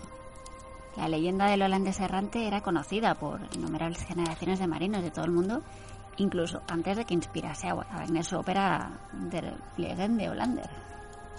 La historia más conocida del holandés errante nos habla del capitán Van der Decken, cuya nave fue atrapada en una terrible tormenta cuando doblaba el cabo de Buena Esperanza. Los pasajeros estaban aterrorizados y rogaron a Van der Decken que se refugiara en un puerto seguro. Y si no podía hacer eso, que por lo menos arriara velas e intentara capear el temporal. Pero el capitán estaba enloquecido y se rió de sus súplicas. Entonces se ató al timón y empezó a cantar canciones acrílicas. Sobra decir que la tripulación se alarmó por la conducta del capitán. Intentó entonces hacerse con el control de la nave, hubo un intento de motín, sofocado por Van der Decken, que al final arrojó al líder por la borda. Los demás pasajeros, aterrorizados, incluso la tripulación, se encomendaban todos a Dios. Dicen que en respuesta a sus plegarias las nubes se abrieron y una luz incandescente iluminó el castillo de Proa, revelando una figura gloriosa que dicen que era el Espíritu Santo, otros dicen que era Dios. Y esa figura de luz incandescente se enfrentó con Van der Decken y le dijo que ya que disfrutaba con los sufrimientos ajenos, a partir de ese día sería condenado a recorrer el océano eternamente, en medio de la tempestad, y provocaría la muerte de todos aquellos que le vieran. Su única bebida sería la hiel, su único alimento sería hierro al rojo vivo, y su única compañía sería solo el grumete, a quien le crecerían cuernos en la cabeza, tendría fauces de tigre y la piel de una lija. Tras estas palabras, la visión desapareció y con ella todos los pasajeros y tripulantes. Así que el grumete y Van der Decken quedaron abandonados a su destino. Esta es la versión clásica de esta historia. Y hay quien dice que deriva de la saga escandinava de Stote, un vikingo que robó un anillo a los dioses y cuyo esqueleto, recubierto con un manto de fuego, fue hallado después sentado en el palo mayor de una nave negra y fantasmal. Otros, sin embargo, creen que se originó en las aventuras de Bartolomeu Díaz, que era un navegante portugués que descubrió el Cabo de Buena Esperanza en 1488 y cuyas proezas marítimas llegaron a parecer sobrehumanas. Y luego están otras versiones como la alemana o la francesa. Mira, la alemana dice que el holandés errante se llama Bernard Fock. Era un marino que vivió en el siglo XVII, inteligente, osado. Podía viajar muy rápido, por ejemplo, de Batavia a Holanda en 90 días, y se decía que era gracias a que le ayudaba el diablo y que tenía poderes mágicos. Además, esta creencia se veía reforzada por el hecho de que Fogg era un hombre muy fuerte y de carácter muy violento. Así que un día no regresó de uno de sus viajes y la gente empezó a decir que el diablo había reclamado lo suyo, que había sido condenado por sus pecados a vagar eternamente en su barco desde el Cabo de Buena Esperanza hasta el extremo sur de América. Y todos los marinos del Océano Índico aseguraban haberlo visto y a la tripulación, que parece ser que consistía en tres ancianos de largas barbas. En cuanto alguien trataba de hablar con él, el barco desaparecía. Y luego está la versión francesa del siglo XVIII, que era un barco que envía borrascas, hundía barcos, hacía perder el rumbo. También se decía que, que enviaba cartas a los barcos que pasaban cerca que hacían volverse loco al capitán, que las leía. También se dice que podía elevar barcos, arrojarlos desde lo alto, cambiar de aspecto a voluntad. Había otro barco fantasma llamado el Caleuche, del Mapudungun Calentún, que significa transformar, trocar, y de Che, gente, gente transformada. También se le llamaba buque de arte, barcoiche, buque fantasma o barco de los brujos. Y era un legendario barco fantasma de Chile, de la mitología chilota. Se le describe como un gran velero antiguo de color blanco, cuya cubierta principal siempre estaba llena de luces brillantes y de la que provenía una música de fiesta constante. Cuando debía pasar desapercibido, se decía que se podía ocultar a la vista navegando bajo el agua o, por ejemplo, escondiéndose dentro de una capa de niebla. También se puede transformar en objetos o en animales que forman parte del paisaje marino, por ejemplo, una roca, un tronco de árbol parado, incluso un animal marino. Dicen las distintas versiones de la leyenda que la tripulación serían los brujos de Chiloé y sus sirvientes, por aquellos que han muerto en el mar, por tripulación esclava presionada por el caleuche, por gente que decidió voluntariamente pactar con estos grupos para obtener a cambio riquezas.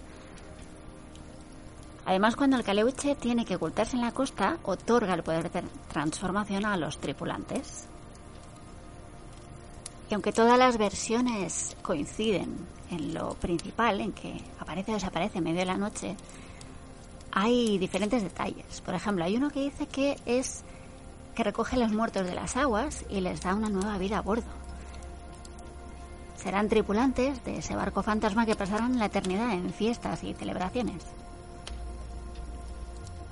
Hay otra versión que habla de que ese barco, ese barco mítico, aparecería en los mares de Chiloé para embelezar a los pescadores con esa música maravillosa que suena y así los atraerían para convertirlos en esclavos que estarían malditos toda la eternidad. Además llevarían una pierna doblada sobre la espalda para utilizarnos como eternos sirvientes de la tribulación. También hay otra versión que dice que sería un barco de contrabando, que hace pactos mágicos con comerciantes, les asegura prosperidad material, a cambio de que les hagan ciertos favores o servicios si guardan el secreto. Por ejemplo, un favor o un servicio sería el prestar sus casas para las fiestas del barco o para otros fines ilegales. Se dice que estas historias cobraron aún más fuerza tras los días siguientes al terremoto de 1960 porque algunas de esas casas no fueron tocadas por los incendios que arrasaron el puerto de Castro.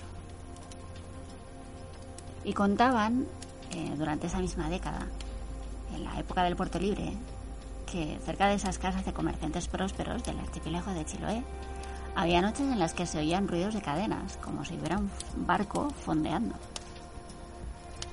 Y explicaban que era el caleuche, que desembarcaba furtivamente en la playa tesoros y mercaderías cuantiosas aunque lo más probable es que solo fueran contrabandistas terrenales. Otra versión muy curiosa es que el caleuche, lo que de verdad sería, es un ser dotado de conciencia que explica el comportamiento maligno como afán de venganza, que originalmente era el, bueno, era un buque fantasma, pero que el, el Villalobo le habría otorgado el don de la conciencia y grandes poderes para que así actuara como lugar de permanencia de las almas de los difuntos que produce el mar, que son rescatadas por los hijos de Mialobo. Dice la leyenda que poco después de la transformación tuvo por pareja una loba marina. El Caleuche estaba muy feliz con esta pareja, nadaban juntos, transformados en, en un gran lobo marino. Pero un día esta fue asesinada de forma cruel por unos pescadores eh, frente a Puerto Montt, en la isla de Tenclo. Cuando se enteró de la muerte de su amada, el caleuche estaba muy enfadado y juró vengarse de todo ser vivo. Por eso, se dice, habría mandado a Puerto Montt grandes males, por ejemplo, erupciones del volcán Calbuco, los incendios que consumieron propiedades, el robo de la mujer más bonita del puerto. La perseguiré más allá del Cabo de Hornos, donde quiera que se esconda, aunque para ello tenga que bordear las llamas del infierno, todo menos renunciar a su muerte. Os habéis enrolado en mi barco para eso. Para perseguir la ballena blanca por todos los mares del mundo. En la inmensidad de los océanos. Hasta que flote en el agua panza arriba y de su roma de sangre. ¿Qué decís? Y dentro de las leyendas de buques fantasma, no podemos olvidar el Mary Celeste. Hacia el año 1861 se acabó de construir un barco en un muelle escocés, un barco bergantín, porque contaba con velas cuadradas en sus dos mástiles y se le bautizó como Amazon. Nació con mal pie, mal ancla, más bien, sufrió varios accidentes y poco después cambió de propietario, porque el primero murió antes de hacerse en él a la mar. El segundo murió durante la travesía, durante la primera travesía.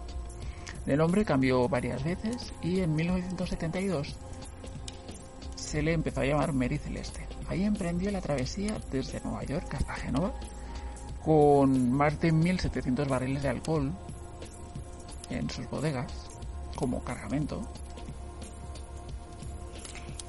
Y esto pasó un 7 de noviembre. Se dice que casi un mes después, el 5 de diciembre, avistaron navegando en solitario por el Océano Atlántico al barco. Desde el Dei Gratia lo avistaron concretamente y lo vieron navegando en solitario cerca de la isla de Madeira. Se dice que no había ni un solo miembro de la tripulación a bordo. Así que se acercaron, cuando accedieron a él, comprobaron que nadie lo estaba dirigiendo, pero que lo que estaba transportando no lo había tocado nadie. Solo faltaba un bote salvavidas, el cuaderno de bitácora y ciertos instrumentos de navegación. Pero estaba toda la ropa en los armarios, el diario del capitán en su camarote, que de hecho la última página que está escrita era el día 24 de noviembre y además todo estaba completamente ordenado. Descartaron la hipótesis de que hubiera sido asaltado por piratas, porque estaba toda la mercancía intacta. Así que no se sabía que habría llevado a la tripulación a huir a mar abierto. Fue remolcado hasta un puerto de Gibraltar, investigaron el caso, pero nunca se llegó a saber qué pasó. Hay varias teorías. Por ejemplo, una es que el capitán, temiendo que el alcohol explotara en un momento concreto, abandonara la nave. Hay otra, un poco más macabra, que dice que la tripulación se emborrachó, asesinó al capitán, a la mujer, a la hija pequeña de este, que también viajaban en el Mary Celeste, y después pretendieran huir. Hay quien defendió que todo ocurrió por culpa de un gigantesco monstruo marino. Al final el Mary Celeste acabó estrellándose contra un arrecife de coral en la isla de Haití. En el año 2001 encontraron restos de este Mary Celeste entre unos arrecifes de coral. Y no podíamos terminar este programa de leyendas y mitos marítimos sin hablar de las supersticiones, porque aportan cierta sensación de control para sobrevivir.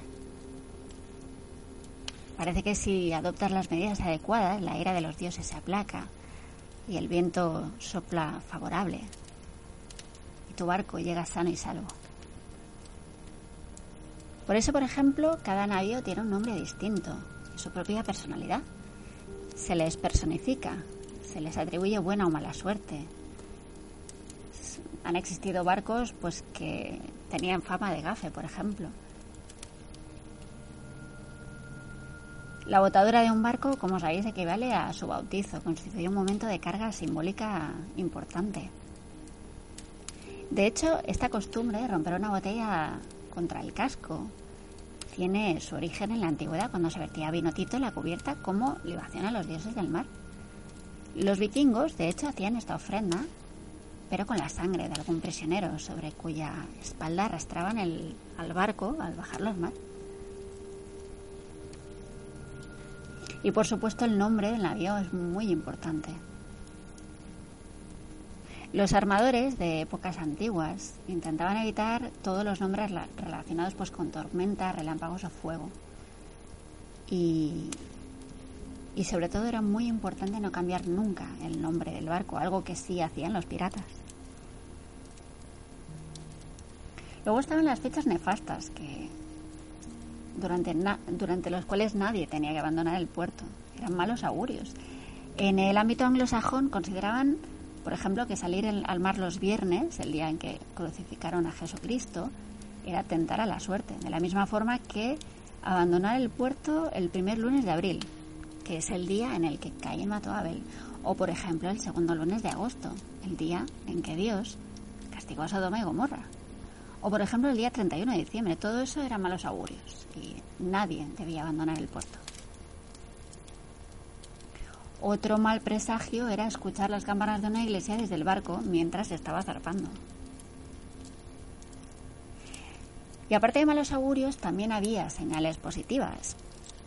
Los fuegos de San Telmo, sin ir más lejos, esa luminescencia que aparece en los extremos de los palos del barco bajo unas condiciones atmosféricas concretas. Decían que, eso sí, decían que había zonas que si se iluminaban a un marinero, este moriría antes de que pasaran 24 horas. También había amuletos y objetos gafe. Había amuletos que, por ejemplo, cuyas propiedades solo duraban 12 meses. En la isla de Man consideraban que una pluma de reyezuelo era un buen amuleto contra ahogamientos o contra los naufragios, pero solo duraba 12 meses. Había otras zonas en las que se llevaba un aro de metal en la oreja para alejar a las tormentas. Luego los armadores colocaban una moneda bajo el palo mayor para proteger al barco, a la tripulación y puede que como pago preventivo al barquero infernal Caronte. También ayudaba, por ejemplo, dibujar en el extremo del Baupress una estrella polar.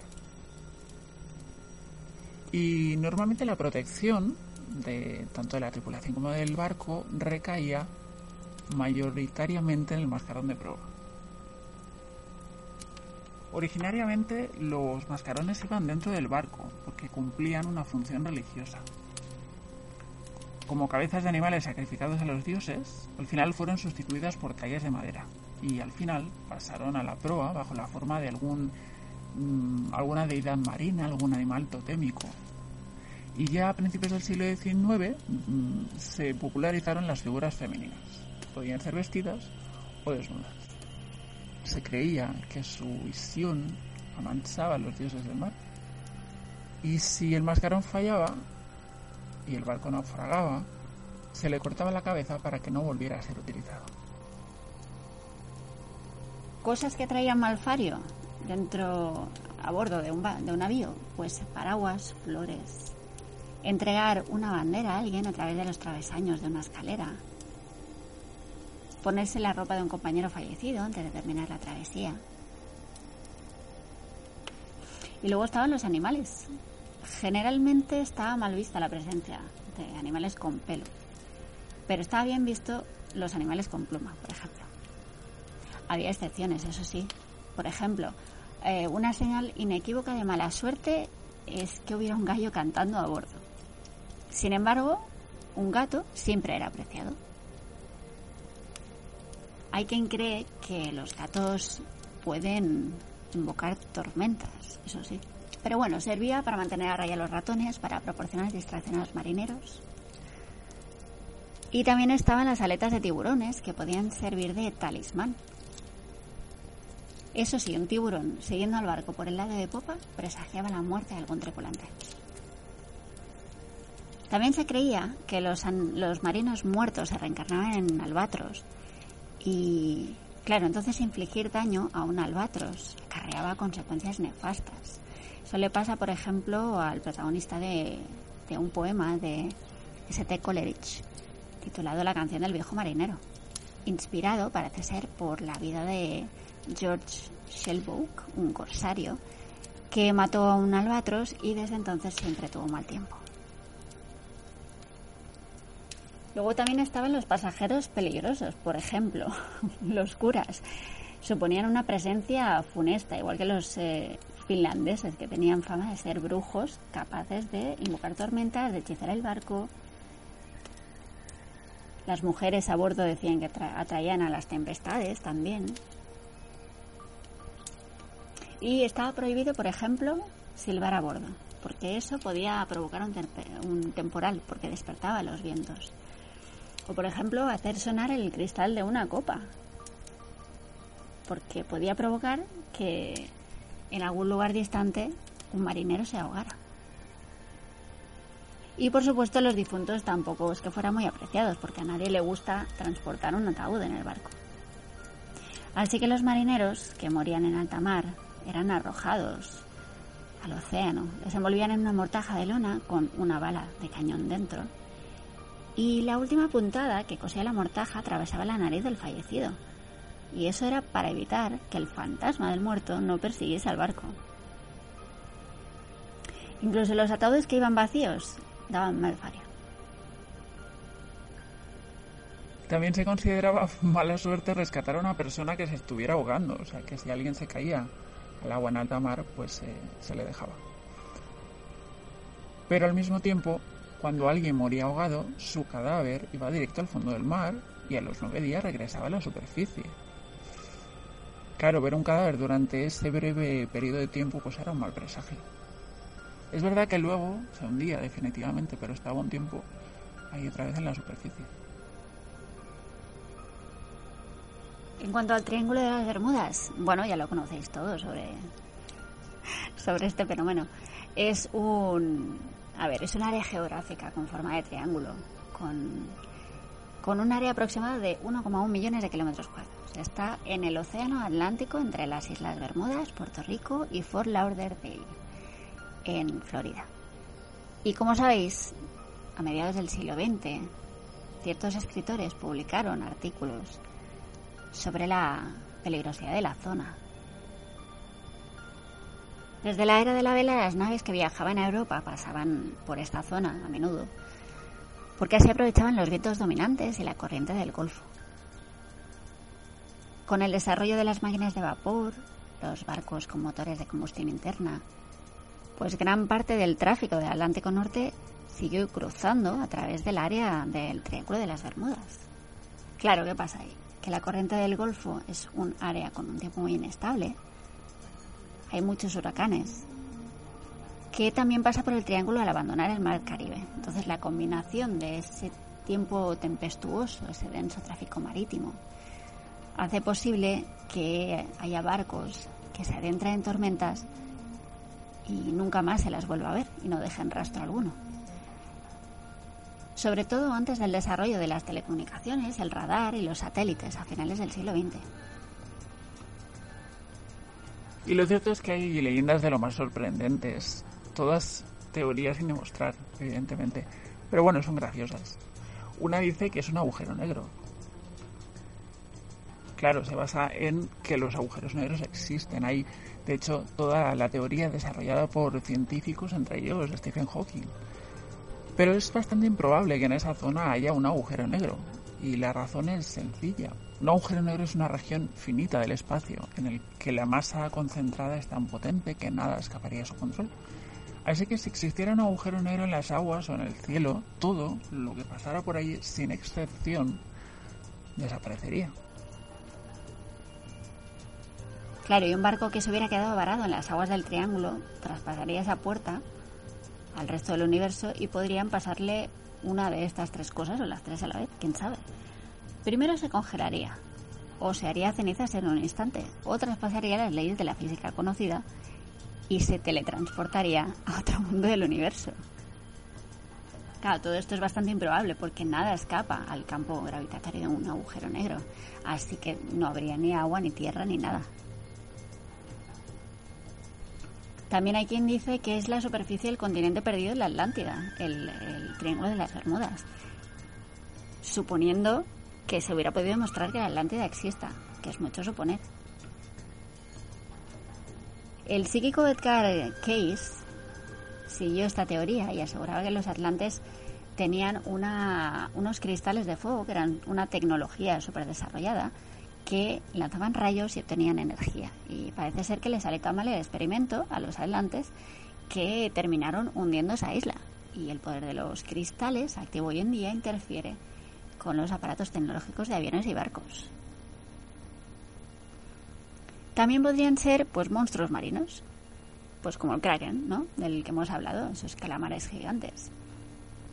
Bueno, podría ser que un monstruo marino de proporciones gigantescas lo devorara todo, así que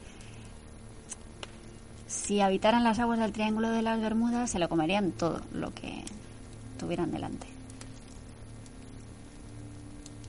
Otra teoría basada en algo que existe, calamares gigantes existen. Otra teoría improbable serían los ovnis, que la zona fuera una estación extraterrestre en la que los ovnis se apropian de personas para llevárselas a sus planetas, para estudiarlos, como no. Se dice que una de dos, o nos estudian para saber cuál es nuestra tecnología y nuestras habilidades, para usarlas en contra nuestra para invadirnos, o todo lo contrario, que lo que intentan es salvar a la humanidad del gran holocausto final, que también podría ser. Pero ¿qué dice la ciencia del Triángulo de las Bermudas? La ciencia que no olvidemos si se puede contrastar y si tiene pruebas. Bueno, podría ser errores humanos, fallos tecnológicos, malas decisiones, errores de cálculo. Podría ser debido a la meteorología, tifones, huracanes, grandes tormentas, esas olas de cientos de metros, pues fácilmente causarían accidentes de embarcaciones y de aeronaves. Podrían ser variaciones magnéticas, podría ser niebla electrónica. Esa es una teoría que, bueno, es un concepto que acuñó, acuñaron dos personas, Rob McGregor y Bruce Kernon, en un libro titulado The Fog. Y eran supervivientes ambos de un viaje por la zona que aseguraron que un vórtice electrónico medio de una niebla espesa chocó contra las alas de su avión. Y debido a esa niebla electrónica, todos los aparatos tecnológicos de que recordemos, bueno, no, lo recordamos porque no lo he dicho, pero lo digo ahora, era de los años 70, se estropearon y les dejaron sin rumbo y sin visión. Cuentan que 75 minutos después aparecieron en una zona de Miami en la que según ellos era imposible estar en tan poco tiempo. Lo que sí es cierto es que el Triángulo de las Bermudas es uno de los lugares de la Tierra en los que las brújulas señalan no el norte magnético, sino el norte verdadero. Y por eso se dice que en el Triángulo de las Bermudas las brújulas se estropean. Por si no lo sabéis, a Cristóbal Colón le pasó exactamente eso en su viaje hacia el nuevo continente. Pasó por la zona un 8 de octubre de 1492, las brújulas se estropearon, entre comillas, y dejaron de marcar el rumbo. Entonces Colón lo que hizo es no decir nada a la tripulación y posiblemente evitó que le tiraran por la borda, porque estaban ya desesperados. También podría ser debido todo lo que ocurre en el, en el Triángulo de las Bermudas a que hay unos cráteres muy profundos en esa zona, en los que hay grandes concentraciones de gas metano. La zona de las Bahamas, el calor de las aguas tropicales y el de los barcos podría hacer que el metano explotase y formase virulentas corrientes marinas. Destrozaría, destrozaría buques y barcos como si fueran de papel. Y terminamos con Jonas II o James Barley. James Barley era un marinero inglés de 21 años que realizó su primer viaje a bordo de un ballenero llamado Star of the East. Era el año 1891. El barco iba tras una ballena, navegando por el Atlántico Sur. Estaban concretamente frente a la costa de las Islas Malvinas y perseguían a un cachalote, que es la ballena más grande con dientes. De hecho, los cachalotes son los mamíferos que se sumergen más profundo en el océano.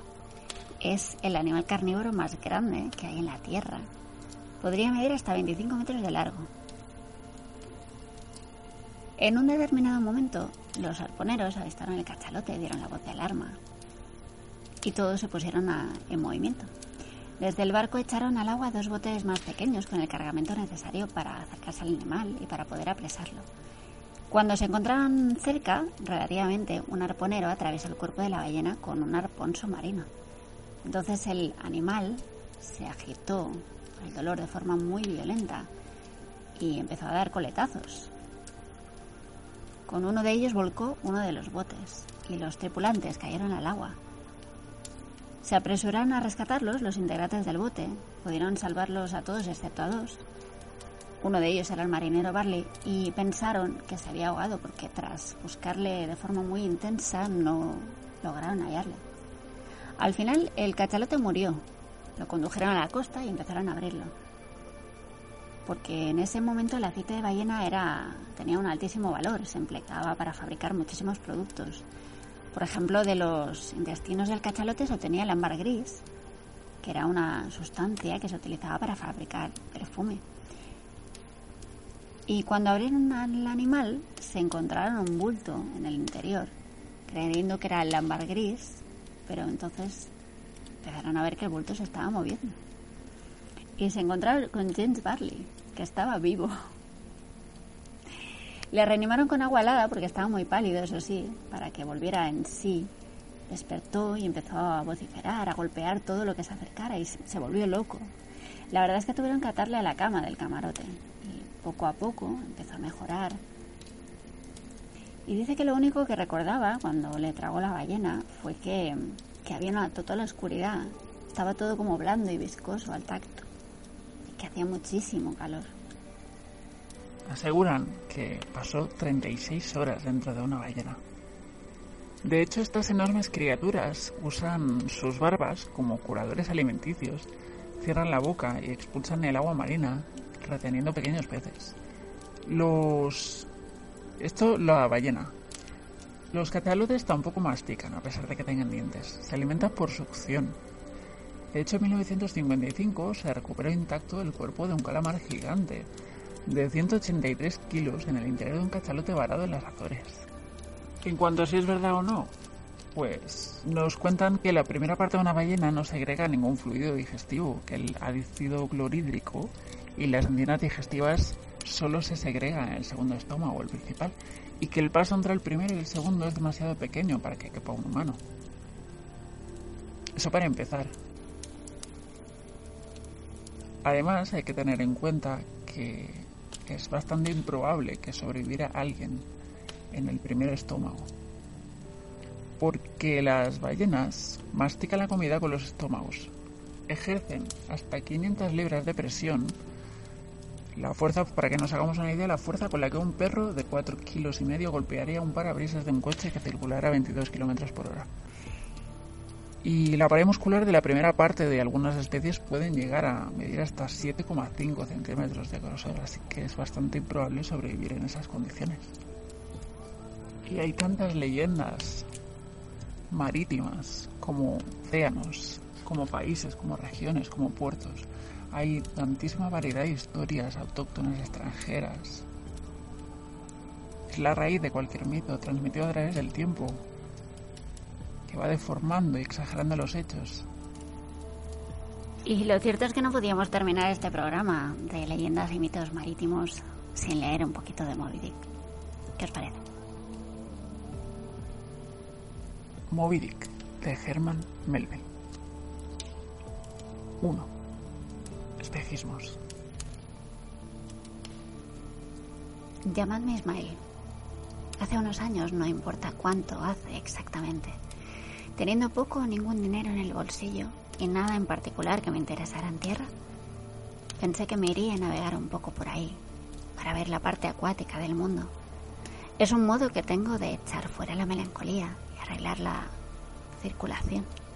Cada vez que me sorprendo poniendo una boca triste, cada vez que en mi alma hay un noviembre húmedo y lloviznoso, cada vez que me encuentro parándome sin querer ante las tiendas de ataúdes, y especialmente cada vez que la hipocondría me domina de tal modo que hace falta un recio principio moral para impedirme salir a la calle con toda deliberación a derribar metódicamente el sombrero a los transeúntes.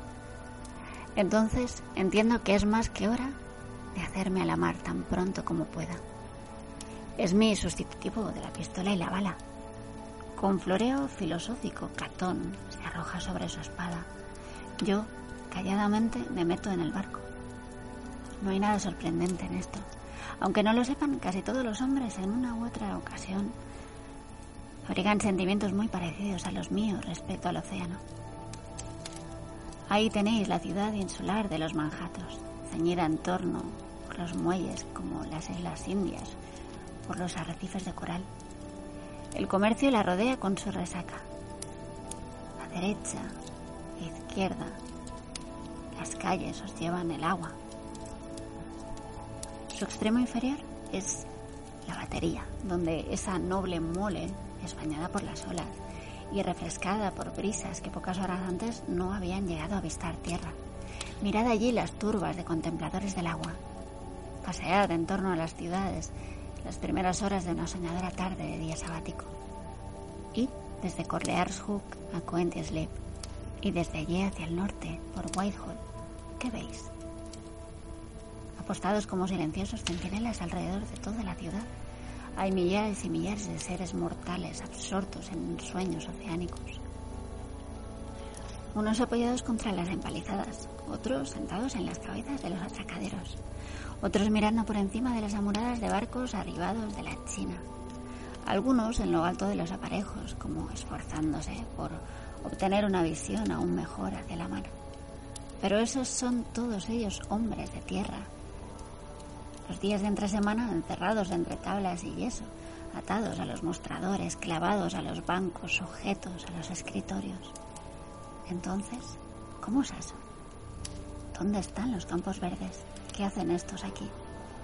Pero mirad, ahí vienen más multitudes andando derechas al agua y al parecer dispuestas a zambullirse. Qué extraño. Nada les satisface sino el límite más extremo de la tierra firme.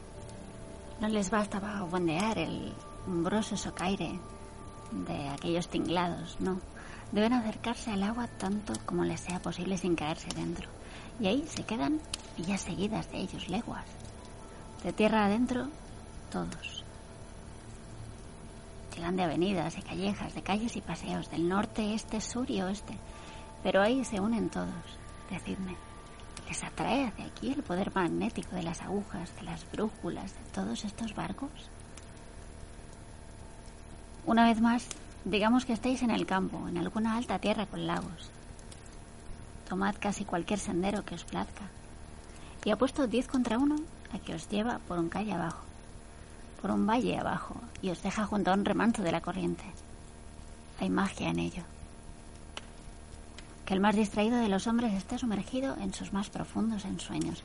Poned de pie a ese hombre, haced que mueva las piernas, infaliblemente os llevará al agua si hay agua en toda la región. En caso de que alguna vez tengáis sed en el gran desierto americano, probad este experimento si vuestra caravana está provista por casualidad de un cultivador de la metafísica. Sí, como todos saben, la meditación y el agua están emparejadas para siempre. Pero aquí hay un artista. Desea pintaros el trozo de paisaje más soñador, más sombrío, más callado, más encantador de todo el Valle del Saco. ¿Cuál es el principal elemento que emplea? Ahí están sus árboles, cada cual con su tronco hueco, como si hubiera dentro un ermitaño y un crucifijo. Ahí duerme su pradera y ahí duermen sus ganados. Y de aquella casita se eleva un humo soñoliento, hundiéndose en lejanos bosques, serpentean un revuelto sendero, alcanzar estribaciones sobrepuestas de montañas que se basan en el azul que las envuelve.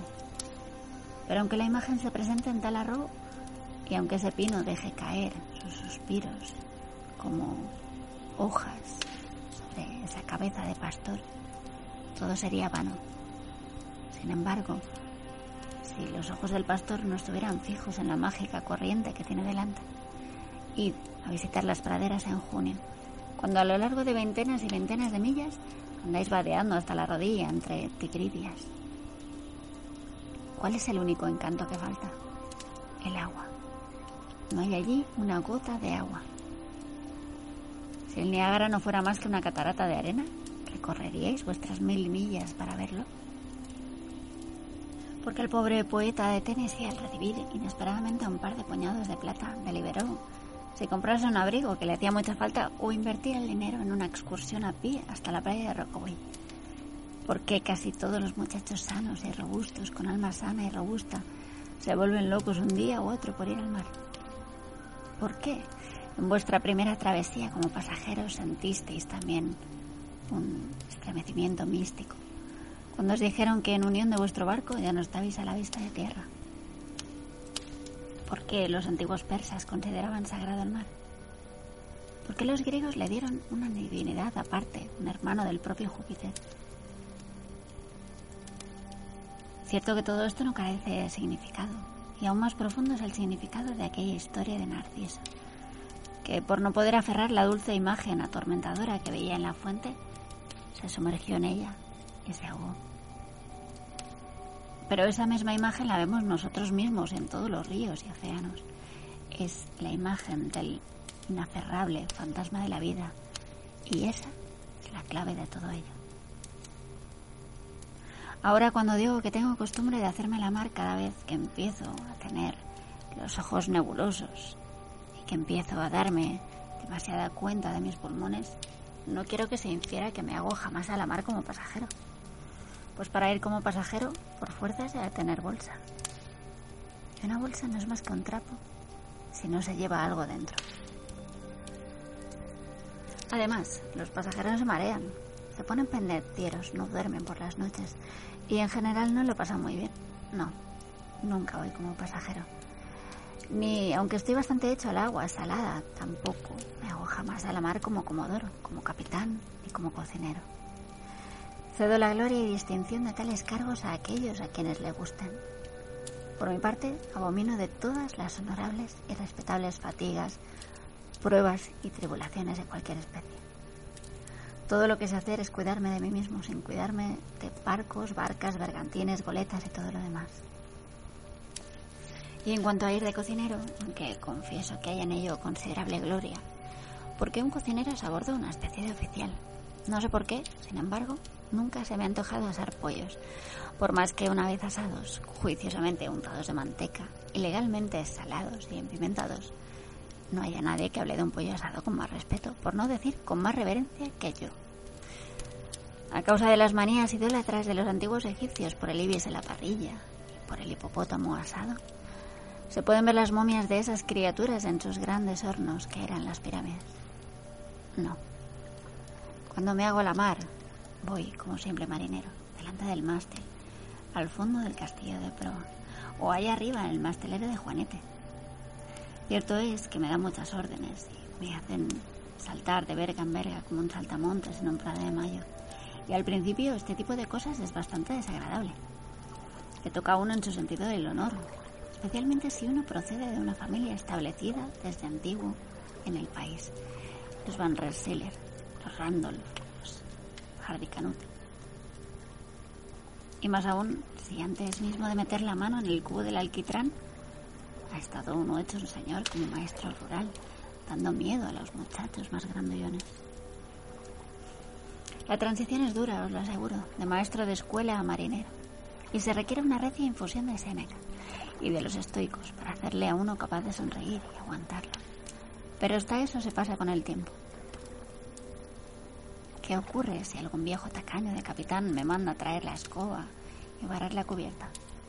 ¿A cuánto asciende esta indignidad, quiero decir, pesada, en las balanzas del Nuevo Testamento?